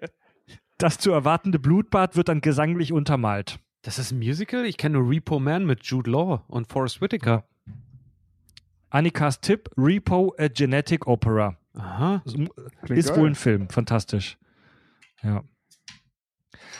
Also was den Leuten, was die Leute wirklich beschäftigt hat bei dieser Science-Fiction-Folge, war der, war dieser Vergleich dieser verschiedenen Filme, wo, wo, wo ich ähm, Inglorious Bastards als Science-Fiction eingeordnet habe. Das hat viele Leute beschäftigt. Uh. Da schreibt zum Beispiel Chris, hi ihr Kakis. Ich schätze eure Sendung sehr, ich verpasse keine Folge, unterstütze euch auch sehr gerne auf Patreon. Äh, nur habt ihr mir bei der letzten Folge Filmschissenschaft wirklich einen Nerv getroffen, als es um die Frage ging, ob Inglourious Bastards Sci-Fi ist oder nicht. Ich sehe mich als Laie, das nur vorweg. Aber wenn ich schon das, wenn ich schon ähm, die Bezeichnung Science Fiction betrachte, so sehe ich, dass beide Wörter, nämlich Science und Fiction, darin vorkommen. Aus diesem Grund kann Inglorious Bastards gar kein Vertreter dieses Genres sein, da hier eindeutig die Science fehlt. Oder täusche ich mich da? Vielleicht bin ich als alter Sci-Fi-Nerd auch beleidigt, warum man äh, Inglorious Bastards in einer Reihe mit Star Trek und Co. nennt. Ich wünsche euch in diesen Zeiten viel Gesundheit, macht weiter so. Viele Grüße aus der Schwitz, der Chris. Naja, wir haben Naja, ja gesagt äh, auch, dass das Genre Sci-Fi halt auch immer ähm, vertreten ist durch die Frage, was wäre wenn? Das erfüllt in Glorious Bastards. Aber ich kann, ich kann seinen Unmut darüber auch schon verstehen, weil gerade in Glorious Bastards ist so was, äh, was das angeht, auch wirklich ein Film, der auch wirklich Filmleute und Filmkenner und Co. auch wirklich spaltet. Die eine sagen, es ist nur ein Actionfilm, die anderen sagen, es ist Sci-Fi und wieder andere sagen, es ist ein Märchen, weil er anfängt mit Es war einmal in äh, nazi-besetzten Mhm. Frankreich, also durch dieses Es war einmal, dass er Naja, aber- Märchencharakter halt hat. Wenn- Wenn man diesen Punkt nimmt, dass da keine Wissenschaft drin vorkommt, das ist äh, so nicht richtig, weil ich weiß, die richtigen Wissenschaftler da draußen, die mögen das nicht, wenn man das sagt. Aber Geschichte und ähnliches ist auch eine Wissenschaft. Ja, Yep. Es Geschichte geht ja nicht zwingend um ist Naturwissenschaft. Eine, Eine eine, Geisteswissenschaft. genau. Ja, lieber, lieber Chris, d- äh, du bist jetzt einer von denen, die geschrieben haben, viele hat das Thema umgetrieben. Ich will dazu noch eins sagen. Diese Genre-Diskussionen sind spannend und wir führen die auch oft. Aber es gibt tausend, es gibt Millionen Filme, wo man nicht eindeutig sagen kann, sind die das oder jenes Genre. Und das ist Ja. auch wurscht. Film, Filmwissenschaft ist keine Naturwissenschaft. Es ist nicht immer wahr oder richtig Mhm. oder eins oder null. Da kann man drüber diskutieren. Und wenn du sagst, dass Inglourious Bastards für dich keine Sci-Fi ist, dann, dann ist das ähm, und das gut belegen kannst und dafür Gründe hast, ist das, eine, ist das ein valider Punkt. Ja. Ähm, ich will von meinem Punkt nur das sagen, was Tobi gerade hervorgehoben hat. Geschichtswissenschaft. Ja. Außerdem haben Mhm. wir hier eine Fiktion, denn die Geschichte von Inglorious Bastards ist nicht passiert. Und ähm, das, was man, das, was bei Inglorious Bastards hier ähm, sieht, das nennt man kontrafaktische Geschichte. Ja. Das ist ein Begriff, der tatsächlich in der echten Wissenschaft auch benutzt wird, wenn man sich solche Gedankenexperimente macht. Was wäre, wenn? Ähm, Inglorious Bastards wird auch, habe ich auch schon gesagt, der Alternativgeschichte zugeordnet. Das ist ein Subgenre der Science Fiction. Es ist sehr softe Science Fiction, aber es ist meiner Meinung nach Science Fiction. Wenn jemand was anderes sagt, darf er diese Meinung gerne äh, haben. Ja, auch so. Es ist auch für unser aller Seelenheil als Menschen zum Glück nicht wichtig, ob Inglourious Bastards jetzt Cypher ist oder nicht. Sind wir mal ehrlich. Ja, ist auch, ist auch wirklich so. Wie gesagt, aber, Aber wie, du, wie du schon sagtest, manchmal, manchmal ist es halt auch bei Genrefilmen, ist es manchmal halt, also ich sag mal, wenn es Krach und Bumm macht, kannst du zu 90 Prozent der Fälle davon ausgehen, dass das ein Actionfilm. Äh, aber bei manchen, bei anderen Genres verschwimmt es halt auch. Wie gesagt, ich war total hin und weg. Ähm, dass Prestige als Sci-Fi-Film zum Beispiel gilt, obwohl er auch vieles von dem, was Sci-Fi halt auch ausmacht für die meisten, Mhm. auch nicht erfüllt. Aber ähm, Ja. er zählt zum Sci-Fi, auch wenn er in der Vergangenheit zum Beispiel spielt. Aber Also, er ey, was ist halt Science, das ist Fiction, was willst du machen? Einige, also ich habe Ja, auch genau, bei- bei- as that. So. bei, bei zwei Magiern, die sich bekriegen. Es ist Science und es ist Fiction. Nein, es kommt Science drin vor, es kommt Fiction drin vor. Es geht um Science und es geht um Fiction. Also Ja, was soll die Batman und- Diskussion? Und Batman und Wolverine, also Christian Bale und Hugh Jackman, wenn die sich mit Zauberkräften gegenseitig be Ich sag mal, die beiden Schauspieler selber sind auch Opfer von Science Fiction geworden in ihren Machwerken. Ja. Also was auch ein paar Leute geschrieben haben, ist, dass sie nicht, also ein paar Leute haben auch geschrieben, dass sie es nicht einsehen, dass Star Wars Science Fiction ist. Mhm. Ein paar Leute haben gesagt, für sie ist Star Wars Fantasy. Das kann ich auf einer emotionalen Ebene voll nachvollziehen. Nee, wirklich. Ja, ja, ich Die, auch. ich find- ich finde Ja, find die. Meinung absolut valide. Ich Ohne auch, Scheiß. Ey, Alter, ich erinnere mich nur daran, Ähm. als wir versucht haben, es mal einzuordnen wir auch drauf gekommen sind, die beste Bezeichnung ist wirklich die Space Opera. Jetzt ist es, also um da nur kurz nochmal äh, sich drauf zu setzen beim Thema Star Wars. Bei Star Wars wird nicht über Science geredet. Und Ja. wenn dann nur extrem oberflächlich oder super bullshittig. So. Aber auch wenn nicht über Wissenschaft geredet wird, allein die Tatsache, dass hier technische Geräte solche Dinge wie Überlichtsprünge machen, dass technische Geräte schießen, dass wir mit Hilfe von Technologie Planeten ausrotten und so weiter, da sind so viele, also das ist im Prinzip schon eine technizistische Ästhetik. Scheint ein, Das stimmt. scheint ein sensibles Thema gewesen zu sein, irgendwie, ha? Es ist, äh, also Ja, es ist ein. Thema, das die Leute halt nachdenklich macht und das finde ich klasse. Wir Ey, haben man- wahnsinnig viele Zuschriften gekriegt. Oh, Man- ja, man gut, muss auch dazu sagen, zu sagen, äh, es war sensibel, sondern eher äh, zum Nachdenken anregt, ja. Ja, man muss vor allem dazu sagen, und äh, das meine ich überhaupt nicht böse, weil wir ja dazugehören, ähm, Science Fiction ist halt auch ein äh, Thema, das, das viele Nerds äh, ähm, betrifft. Ja. Und, also wie uns. Und äh, ähm, Nerds sind, wie wir, nur mal sehr stringent, was ihre Meinung und vor allem ihr Liebstes angeht. Ja. Ne? Also ich meine, ich weiß nicht, ob er schon mal auf einem Metal-Festival war, aber behaupte mal, dass die Band scheiße ist, dessen T-Shirt der Typ trägt, mit dem du dich unterhältst. Uiuiui. Nee, nee, nee, nee, nee. ander, anders, anders, anders sogar noch. Die, die am meisten über die Band abhaten, die haben das Bandshirt an. Nein, nein, die dürfen das ja, Das weil die haben ja das Bandshirt an. Achso, weil die haben ja das Bandshirt an. Ja, stimmt schon. Aber jemand anderes. Ja, Fred hat das mal so schön gesagt. So, ke- keiner, keiner hasst Star Trek so, so sehr wie die eigenen Fans. Ey, geh mal zu Megadeth-Fans und sag denen, das wäre Thrash Metal. Dann kriegst du auf die Fresse. Das ist, Ja. Technik, das ist Technical Speed Metal. Okay, verstanden? Ja, ja, auf jeden so, also okay. Jetzt haben wir, eine, jetzt haben wir, jetzt Ich haben wir eine mag Bon Zuschrift, aus der wir. Jetzt haben wir eine Zuschrift aus. Ich bin eher so der Genesis-Hörer, aber das letzte Album war mir zu heftig. Ich stelle mich hier vor tausenden Hörern hin und gebe offen zu, ich finde Bon Jovi geil. Das meiste jedenfalls. Ich muss sagen, ich finde Bon Jovi auch geil. Das ist äh, leider so ein Ding. Also ich muss dann dazu sagen, Thema haarloser Affe, ich bin Bon Jovi nicht geil. Echt nicht? Nee, Ich absolut nicht. schon cool. Ey, nee, Bon Jovi fährt für mich in derselben Kategorie wie U2 oder sowas. Nee, kann ich einfach U2 nicht finde ich kacke. Ah, U2 hat okay. es geschafft, einen ernsten Song, also hier äh, Bloody Sunday, äh, den irgendwie so zu, zu komponieren, dass der mittlerweile auf Partys läuft. Und wo du da denkst, so Leute, ihr grölt gerade einen Song mit, in dem es um ein Massaker geht. Wie, Ja. wie? Dudelrock halt. Dudelrock. Ja. Dann haben wir jetzt eine Zuschrift, aus der wir echt was lernen können. Olli Snake. Er ist Zahnmediziner Cool. Oh. und er bezieht sich auch auf einen kleinen Fakt, den wir so dahergelabert haben, in Bezug auf Frankenstein. Er schreibt, Olli Snake schreibt, Ihr habt Frankensteins Auferstehung und die Erweckung zum Leben durch Stromstöße mit der Reanimation von Menschenleben in der Moderne gleichgesetzt. Ähm, das ist tatsächlich ein weit verbreiteter Irrglaube. Durch Okay. die gezielte Gabe von Stromstößen ist es nicht möglich, einen Menschen zu reanimieren. Man setzt gezielte Elektroschocks nur dann ein, wenn es beim Herzen zum sogenannten Kammerflimmern kommt. Hm. Das ist ein Zustand, wenn das meist vorerkrankte Herz in seiner eigenen Erregungsbildung der Aktionspotenziale eine Art ungewollten Kurzschluss erhält und nicht mehr in der Lage ist, einen gezielten Kontraktions, eine gezielte Kontraktionswelle auszulösen, sondern wie ein Wechselstromaggregat mit einer Frequenz von bis zu, Achtung, 800 Mal pro Minute zuckt. Also das flattert, ne? So Okay, krass, ja. Hm. ohne dass Okay. es dabei einen Kreislauf aufrechterhalten kann.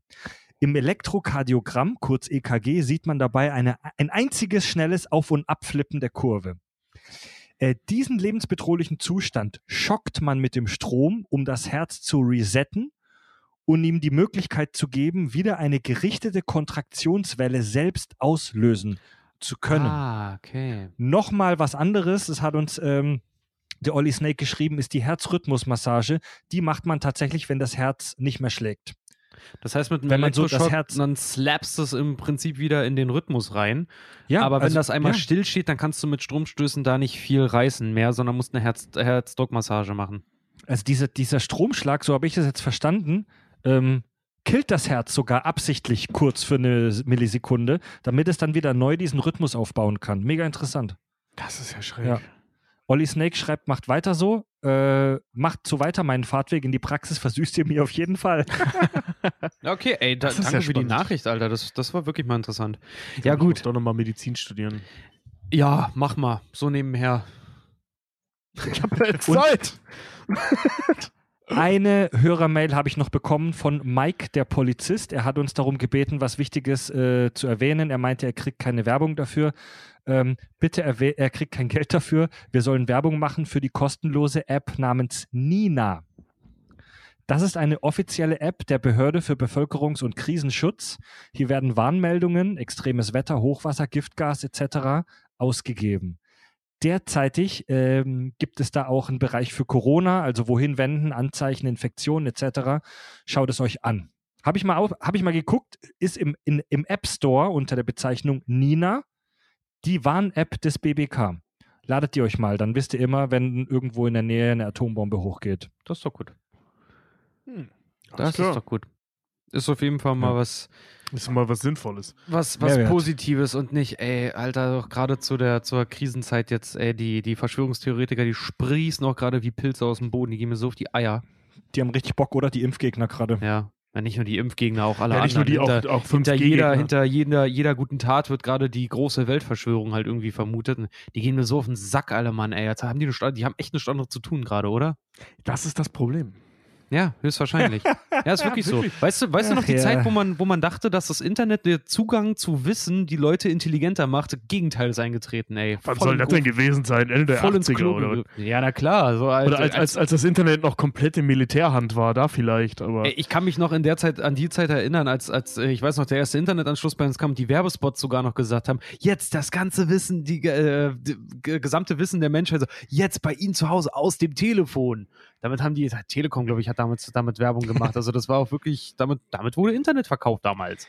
Ja, aber ich Ja. glaube, also ähm, die allererste Internetseite war ja irgendwie von CERN oder so, aber ich glaube, die zweite Internetseite war wahrscheinlich eine Pornoseite. Ja, ist wahrscheinlich. Auf jeden Fall. Und wie gesagt, wenn alle Internetseiten der Welt ak- deaktiviert werden, gäbe es nur eine auf der Welt, die sagt, gebt uns die Pornos wieder. Ja, viel Bullshit gerade unterwegs, Leute. Passt auf. Ja. Passt auf. Also auf jeden Fall Und damit- gut, gut dass, dass du die App angesprochen hast, Fried. Die scheint wirklich sehr hilfreich und nützlich auch zu sein. Ja, die ist halt so super basic. Da kriegst du dann ein Pop-up, äh, wenn bei dir in der Nähe in der Chemiefabrik eine Wolke austritt oder wenn ein Unwetter kommt oder so. Also äh, dafür kann man gerne Werbung machen. So, Leute, und damit kommen wir jetzt zu den.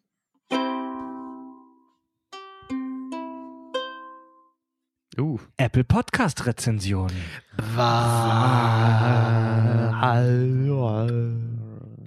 Gebt uns eure Apple Podcast Bewertung bei Apple Podcast. Übrigens kann man uns seit kurzem auch in der App Podcast Addict bewerten. Macht das bitte auch mal. Ja, vi- vielleicht stellen wir das System mal um, dass wir Podcast-Addict-Dinger vorlesen statt Apple. Weil es hat eh keiner Bock auf Apple, weder wir noch die Hörer. Da müssen wir mal, müssen man- wir mal schauen. Aber ich finde das auch ganz toll. Da hat uns ein Hörer darauf aufmerksam gemacht, dass man jetzt bei Podcast Addict auch se- seine Podcasts bewerten kann. Und das geht, das geht wohl auch sehr, sehr einfach. Also, ja, wir pushen das Text jetzt schreiben? Ja, da kannst du richtig Text schreiben und Okay. da, du musst dich nur bei Podcast Addict halt äh, äh, registrieren. Die haben das komplett umgestellt. Aber, und du kannst jetzt auch unterscheiden zwischen den Podcast Addict Rezensionen und den Apple iTunes, äh, äh, den, den Mm. Apple Rezensionen quasi. Okay. Also ist für jeden jetzt mittlerweile was dabei. Also Geil. nutzt es mal ruhig. Ich find's cool. Gut, dann bewertet uns mal bitte auch bei der App Podcast Addict. Rezensionen, Rezensionen in dieser App werden in den nächsten Wochen äh, bevorzugt behandelt. Ähm, ja, wir lesen immer ein paar schöne Podcast-Rezensionen vor, die uns gefallen. Hier schreibt der Hörer, jemand, der besser ist als ich. Er schreibt folgendes: 01000 110 0110 1001 011 000 11 011 011 011 Heißt das deine Mama in binär? 01, es geht noch sehr lang so weiter. Er schreibt, das war binär und bedeutet fickt euch. Das ist, das ist lange gelaufen für einen geilen Gag. Hallo Fridolin, Thorsten und Rolf. Ich möchte euch hiermit danken, denn ihr seid mein letzter Halt in dieser Zeit. Okay, Spaß. Ich bin zwar kein Patreon, aber versucht das mal meinen Eltern zu erklären. Mama, kannst du mir bitte mal drei Euro geben? Wofür? Ähm, für einen Podcast. Wie heißt der denn? Kack und Nein. Aber nein. Sehr schön. Sag einfach dann bei solchen Sachen K und S. KUS. Oh, sehr gut. KUS. Finde ich gut. K KUS. So, dann haben wir noch Oder eine Kuss, dann Rezension. klingt's wie ein Sex-Podcast. Nee, aber Oh. nee, wenn du sagst KUS, was heißt denn KUS? Konrad, Ulf und Sandro. Geil, darf ich Sandro sein? Das klingt gut. Ja, ich dann will will Ulf sein. Ich Ulf. So, dann habe ich noch eine schöne Podcast-Rezension vom Hörer Kack und Sach Forever. Yeah, toller Podcast. Na, ihr Kackis, ich habe euren Podcast über Spotify kennengelernt und höre euch nun seit einer Weile. Ich bin zwar offiziell noch zu jung für euren Podcast, aber ich höre nicht mehr auf, euch zu hören. Ich liebe euch einfach. Die Tobiesken Ausschweifungen, die richardiösen, bissigen Kommentare und fredialen Unterbrechungen der anderen beiden Diarrhötiker. Diarrhötiker. Geiler Bei euch kann ich sogar teilweise über die verbalen Vergewaltigungen von Freds Seite, wie ich bin, gesessen hinwegsehen. Ich bin gesessen, habe ich das gesagt, ja? Das sagst Das du ab und zu, häufig, aber das, ja. das, sind, das sind immer so die, die Ausschweifungen deines, äh, deines Badenser-Seins noch, was noch in dir ist. Den Ja. Rest müssen wir noch rausprügeln. Ich saß, ich saß. Grüße aus Mecklenburg-Vorpommern und macht weiter so. Über euch habe ich sogar meine Lieblingsserie kennengelernt. Hui. Aber er schreibt, er oder sie schreibt nicht welche Lieblingsserie. Fuck. Das macht mich wahnsinnig. Das ist auch Das macht sowas, mich irre. sowas macht mich irre, Alter. Ey, dann sagt, dann schreibt das doch noch mit oder dahin. so. Wenn er jetzt Dr. Who sagen würde, wäre das noch ein geilerer Gag. Ja, das, das wäre geil. Aber so, so viele Serien haben wir noch gar nicht gemacht. Das ist bestimmt, äh, äh, was haben wir denn gemacht? Wir haben Game of Thrones gemacht, Scrubs. wir haben Dexter gemacht. Scrubs? Scrubs, Ja, Simpsons, Simpsons, SpongeBob. ja, SpongeBob. Da sind schon einige dabei. ja wir haben bei der Cartoon-Dings haben wir äh, Cartoons für Erwachsene, haben wir auch Family Guy und Co. gehabt und Ja, Futurama. aber, aber, ich kann, aber ich kann mir nicht vorstellen, dass es Family Guy oder, oder äh, äh, Rick and oh, Morty. äh, Rick and äh, Morty Dr- kann ich mir Drawn auch nicht vorstellen. Drawn Together? Drawn Together vielleicht. Das Also würde Drawn eher, zu Together unserem, oder eher zu unserem Publikum passen. Dexter, würde ich sagen. Ja. Hero Girl. Hero Girl hatte wenigstens den Anstand, ihre Eier hinter die Beine zu klemmen. Zwischen die Beine, hinter die Beine. Zwischen die Beine. Ja, Leute. Hinter Ja. die Beine. Großer Gott. Gut, Leute. Hören könnt ihr uns bei Spotify, seit kurzem sogar bei dieser und in praktisch jeder Podcast-App eurer Wahl auf dem Smartphone. Folgt uns bitte bei Instagram, bei Facebook, bei Twitter und bei YouTube. Unterstützt uns außerdem, indem ihr unseren Premium-Kanal abonniert. Schaut dafür gerne mal vorbei auf kackundsach.de. Meine Herren, Geil. wollen wir kurz teasern? In der nächsten Folge besprechen wir seit langer Zeit endlich mal wieder ein Game oder eine. Games-Reihe. Ja. Das ist die Spielereihe aller Spielereien, die wir in der nächsten Folge besprechen. Ich glaube, jedes Ratebild wäre da, äh, ja, Tetris. jedes Ratebild wäre, wäre da auch überflüssig. Also, It's a Me, Folge. Animal Crossing. Oh, das wäre eine geile Folge. Was hast du so gemacht? Naja, ich war fischen. Ja. Und was sagt ihr zum Spiel? Ist geil. Können wir die Folge mal abschließen? Ich muss weitermachen. Mein Feld, Ja, grün, an- mein an- Feld grünt. An alle, die gerade das neue Animal Crossing spielen, ich bin voll in der Loot-Suchtspirale drin. Verfickte Scheiße. Ey, Alter, ich, Animal Crossing endete bei mir das letzte Mal, wie äh, äh, äh, Randy Marsh auf seiner Couch sitzt und dieses Drogenspiel spielt, wo er die ganze Zeit das Einhorn jagt. Oh, das ist geil, Mann. Äh, Heroin Hero ist das doch, ne? Heroin Heroes, ja, so, so, endete, so geil, endete Animal Crossing für mich das letzte Mal. Seitdem habe ich es nie wieder angepackt, ey. Ne, ich gucke gerade die geilen Borderlands DLCs, weil die habe ich äh, ehrlich gesagt vergessen, dass es sie gibt. Und jetzt ist der glückliche Moment, wo ich feststelle, geil, ich habe sie noch nicht gezockt. Ich. Fett. äh, habe jetzt seit heute City Skylines. Ich bin so mega heiß drauf. Ich richtig Spaß. Äh, Ich bin schon echt am überlegen, ob ich mir einen Twitch-Account mache, um, um, um da vielleicht auch ein bisschen zu streamen, aber ich weiß es noch nicht. Twitch doch über Kack und Sach, Bitch. Oh, Wir haben stimmt. Wir haben ja, wir haben ja einen Account. Twitch-Account, ja. Wir sind bei Twitch, Kack und Sach. Wir machen zwar nicht oft was, aber wenn, dann ist es geil, Leute. Oh, das wäre fett. Irgendeiner hat uns heute auch geschickt, dass es bei Steam irgendwie, ich glaube, eine äh, gratis Brettspielsammlung gibt oder sowas. Können wir vielleicht auch mal zu dritt spielen oder so. Stimmt, die gibt's ja, aber die kannst du nicht auf Mac zocken. Mega ätzend. Ah. Dann müssen wir uns Ja. Wineskin runterziehen. Mit über Wineskin kannst du auch, da gaukelt er ihm vor, dass er auf dem, auf dem Windows-Rechner läuft. Wirklich? Ich weiß, alle, alle, äh, alle richtig heftigen Computergeeks, die hassen mich jetzt, weil ich das gesagt habe. Aber ähm, ja, damit habe ich auch, damit habe ich auf meinem alten Mac Arbeitsrechner mit, hier ist halt ein Mac. Ich mit? Wineskin habe ich damals mein, mein, äh, auf, meinem, äh, auf meinem alten Mac äh, Pharao zum Laufen gekriegt und habe das immer gespielt. Ja, geil. Ja, Tobi und ich haben ja gerade beide unsere Schnittarbeitsrechner von der Arbeit zu Hause und sind deswegen iMac äh, gebunden. Markenname, fickt euch alle beide. Und Ja, die haben kein Verbot an, gekriegt. ansonsten, bin, ansonsten bin ich, Fred von den Kack- und Sachgeschichten, eher ein Windows-Mann. So, gedroppt.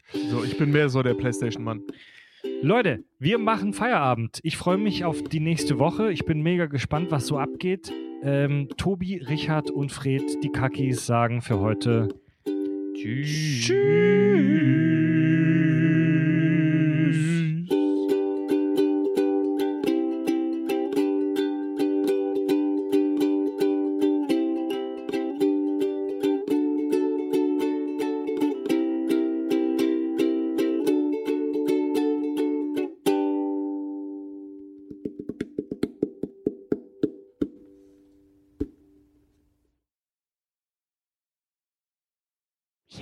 Ich rede von verbrannter Herde, du verdammter Hühnerficker. Ich werde dich massakrieren. Und dann scheiße ich dir in den Kopf. Kopf. Herrlich asynchron. Der Typ ist echt mein Spiritual Animal, ey.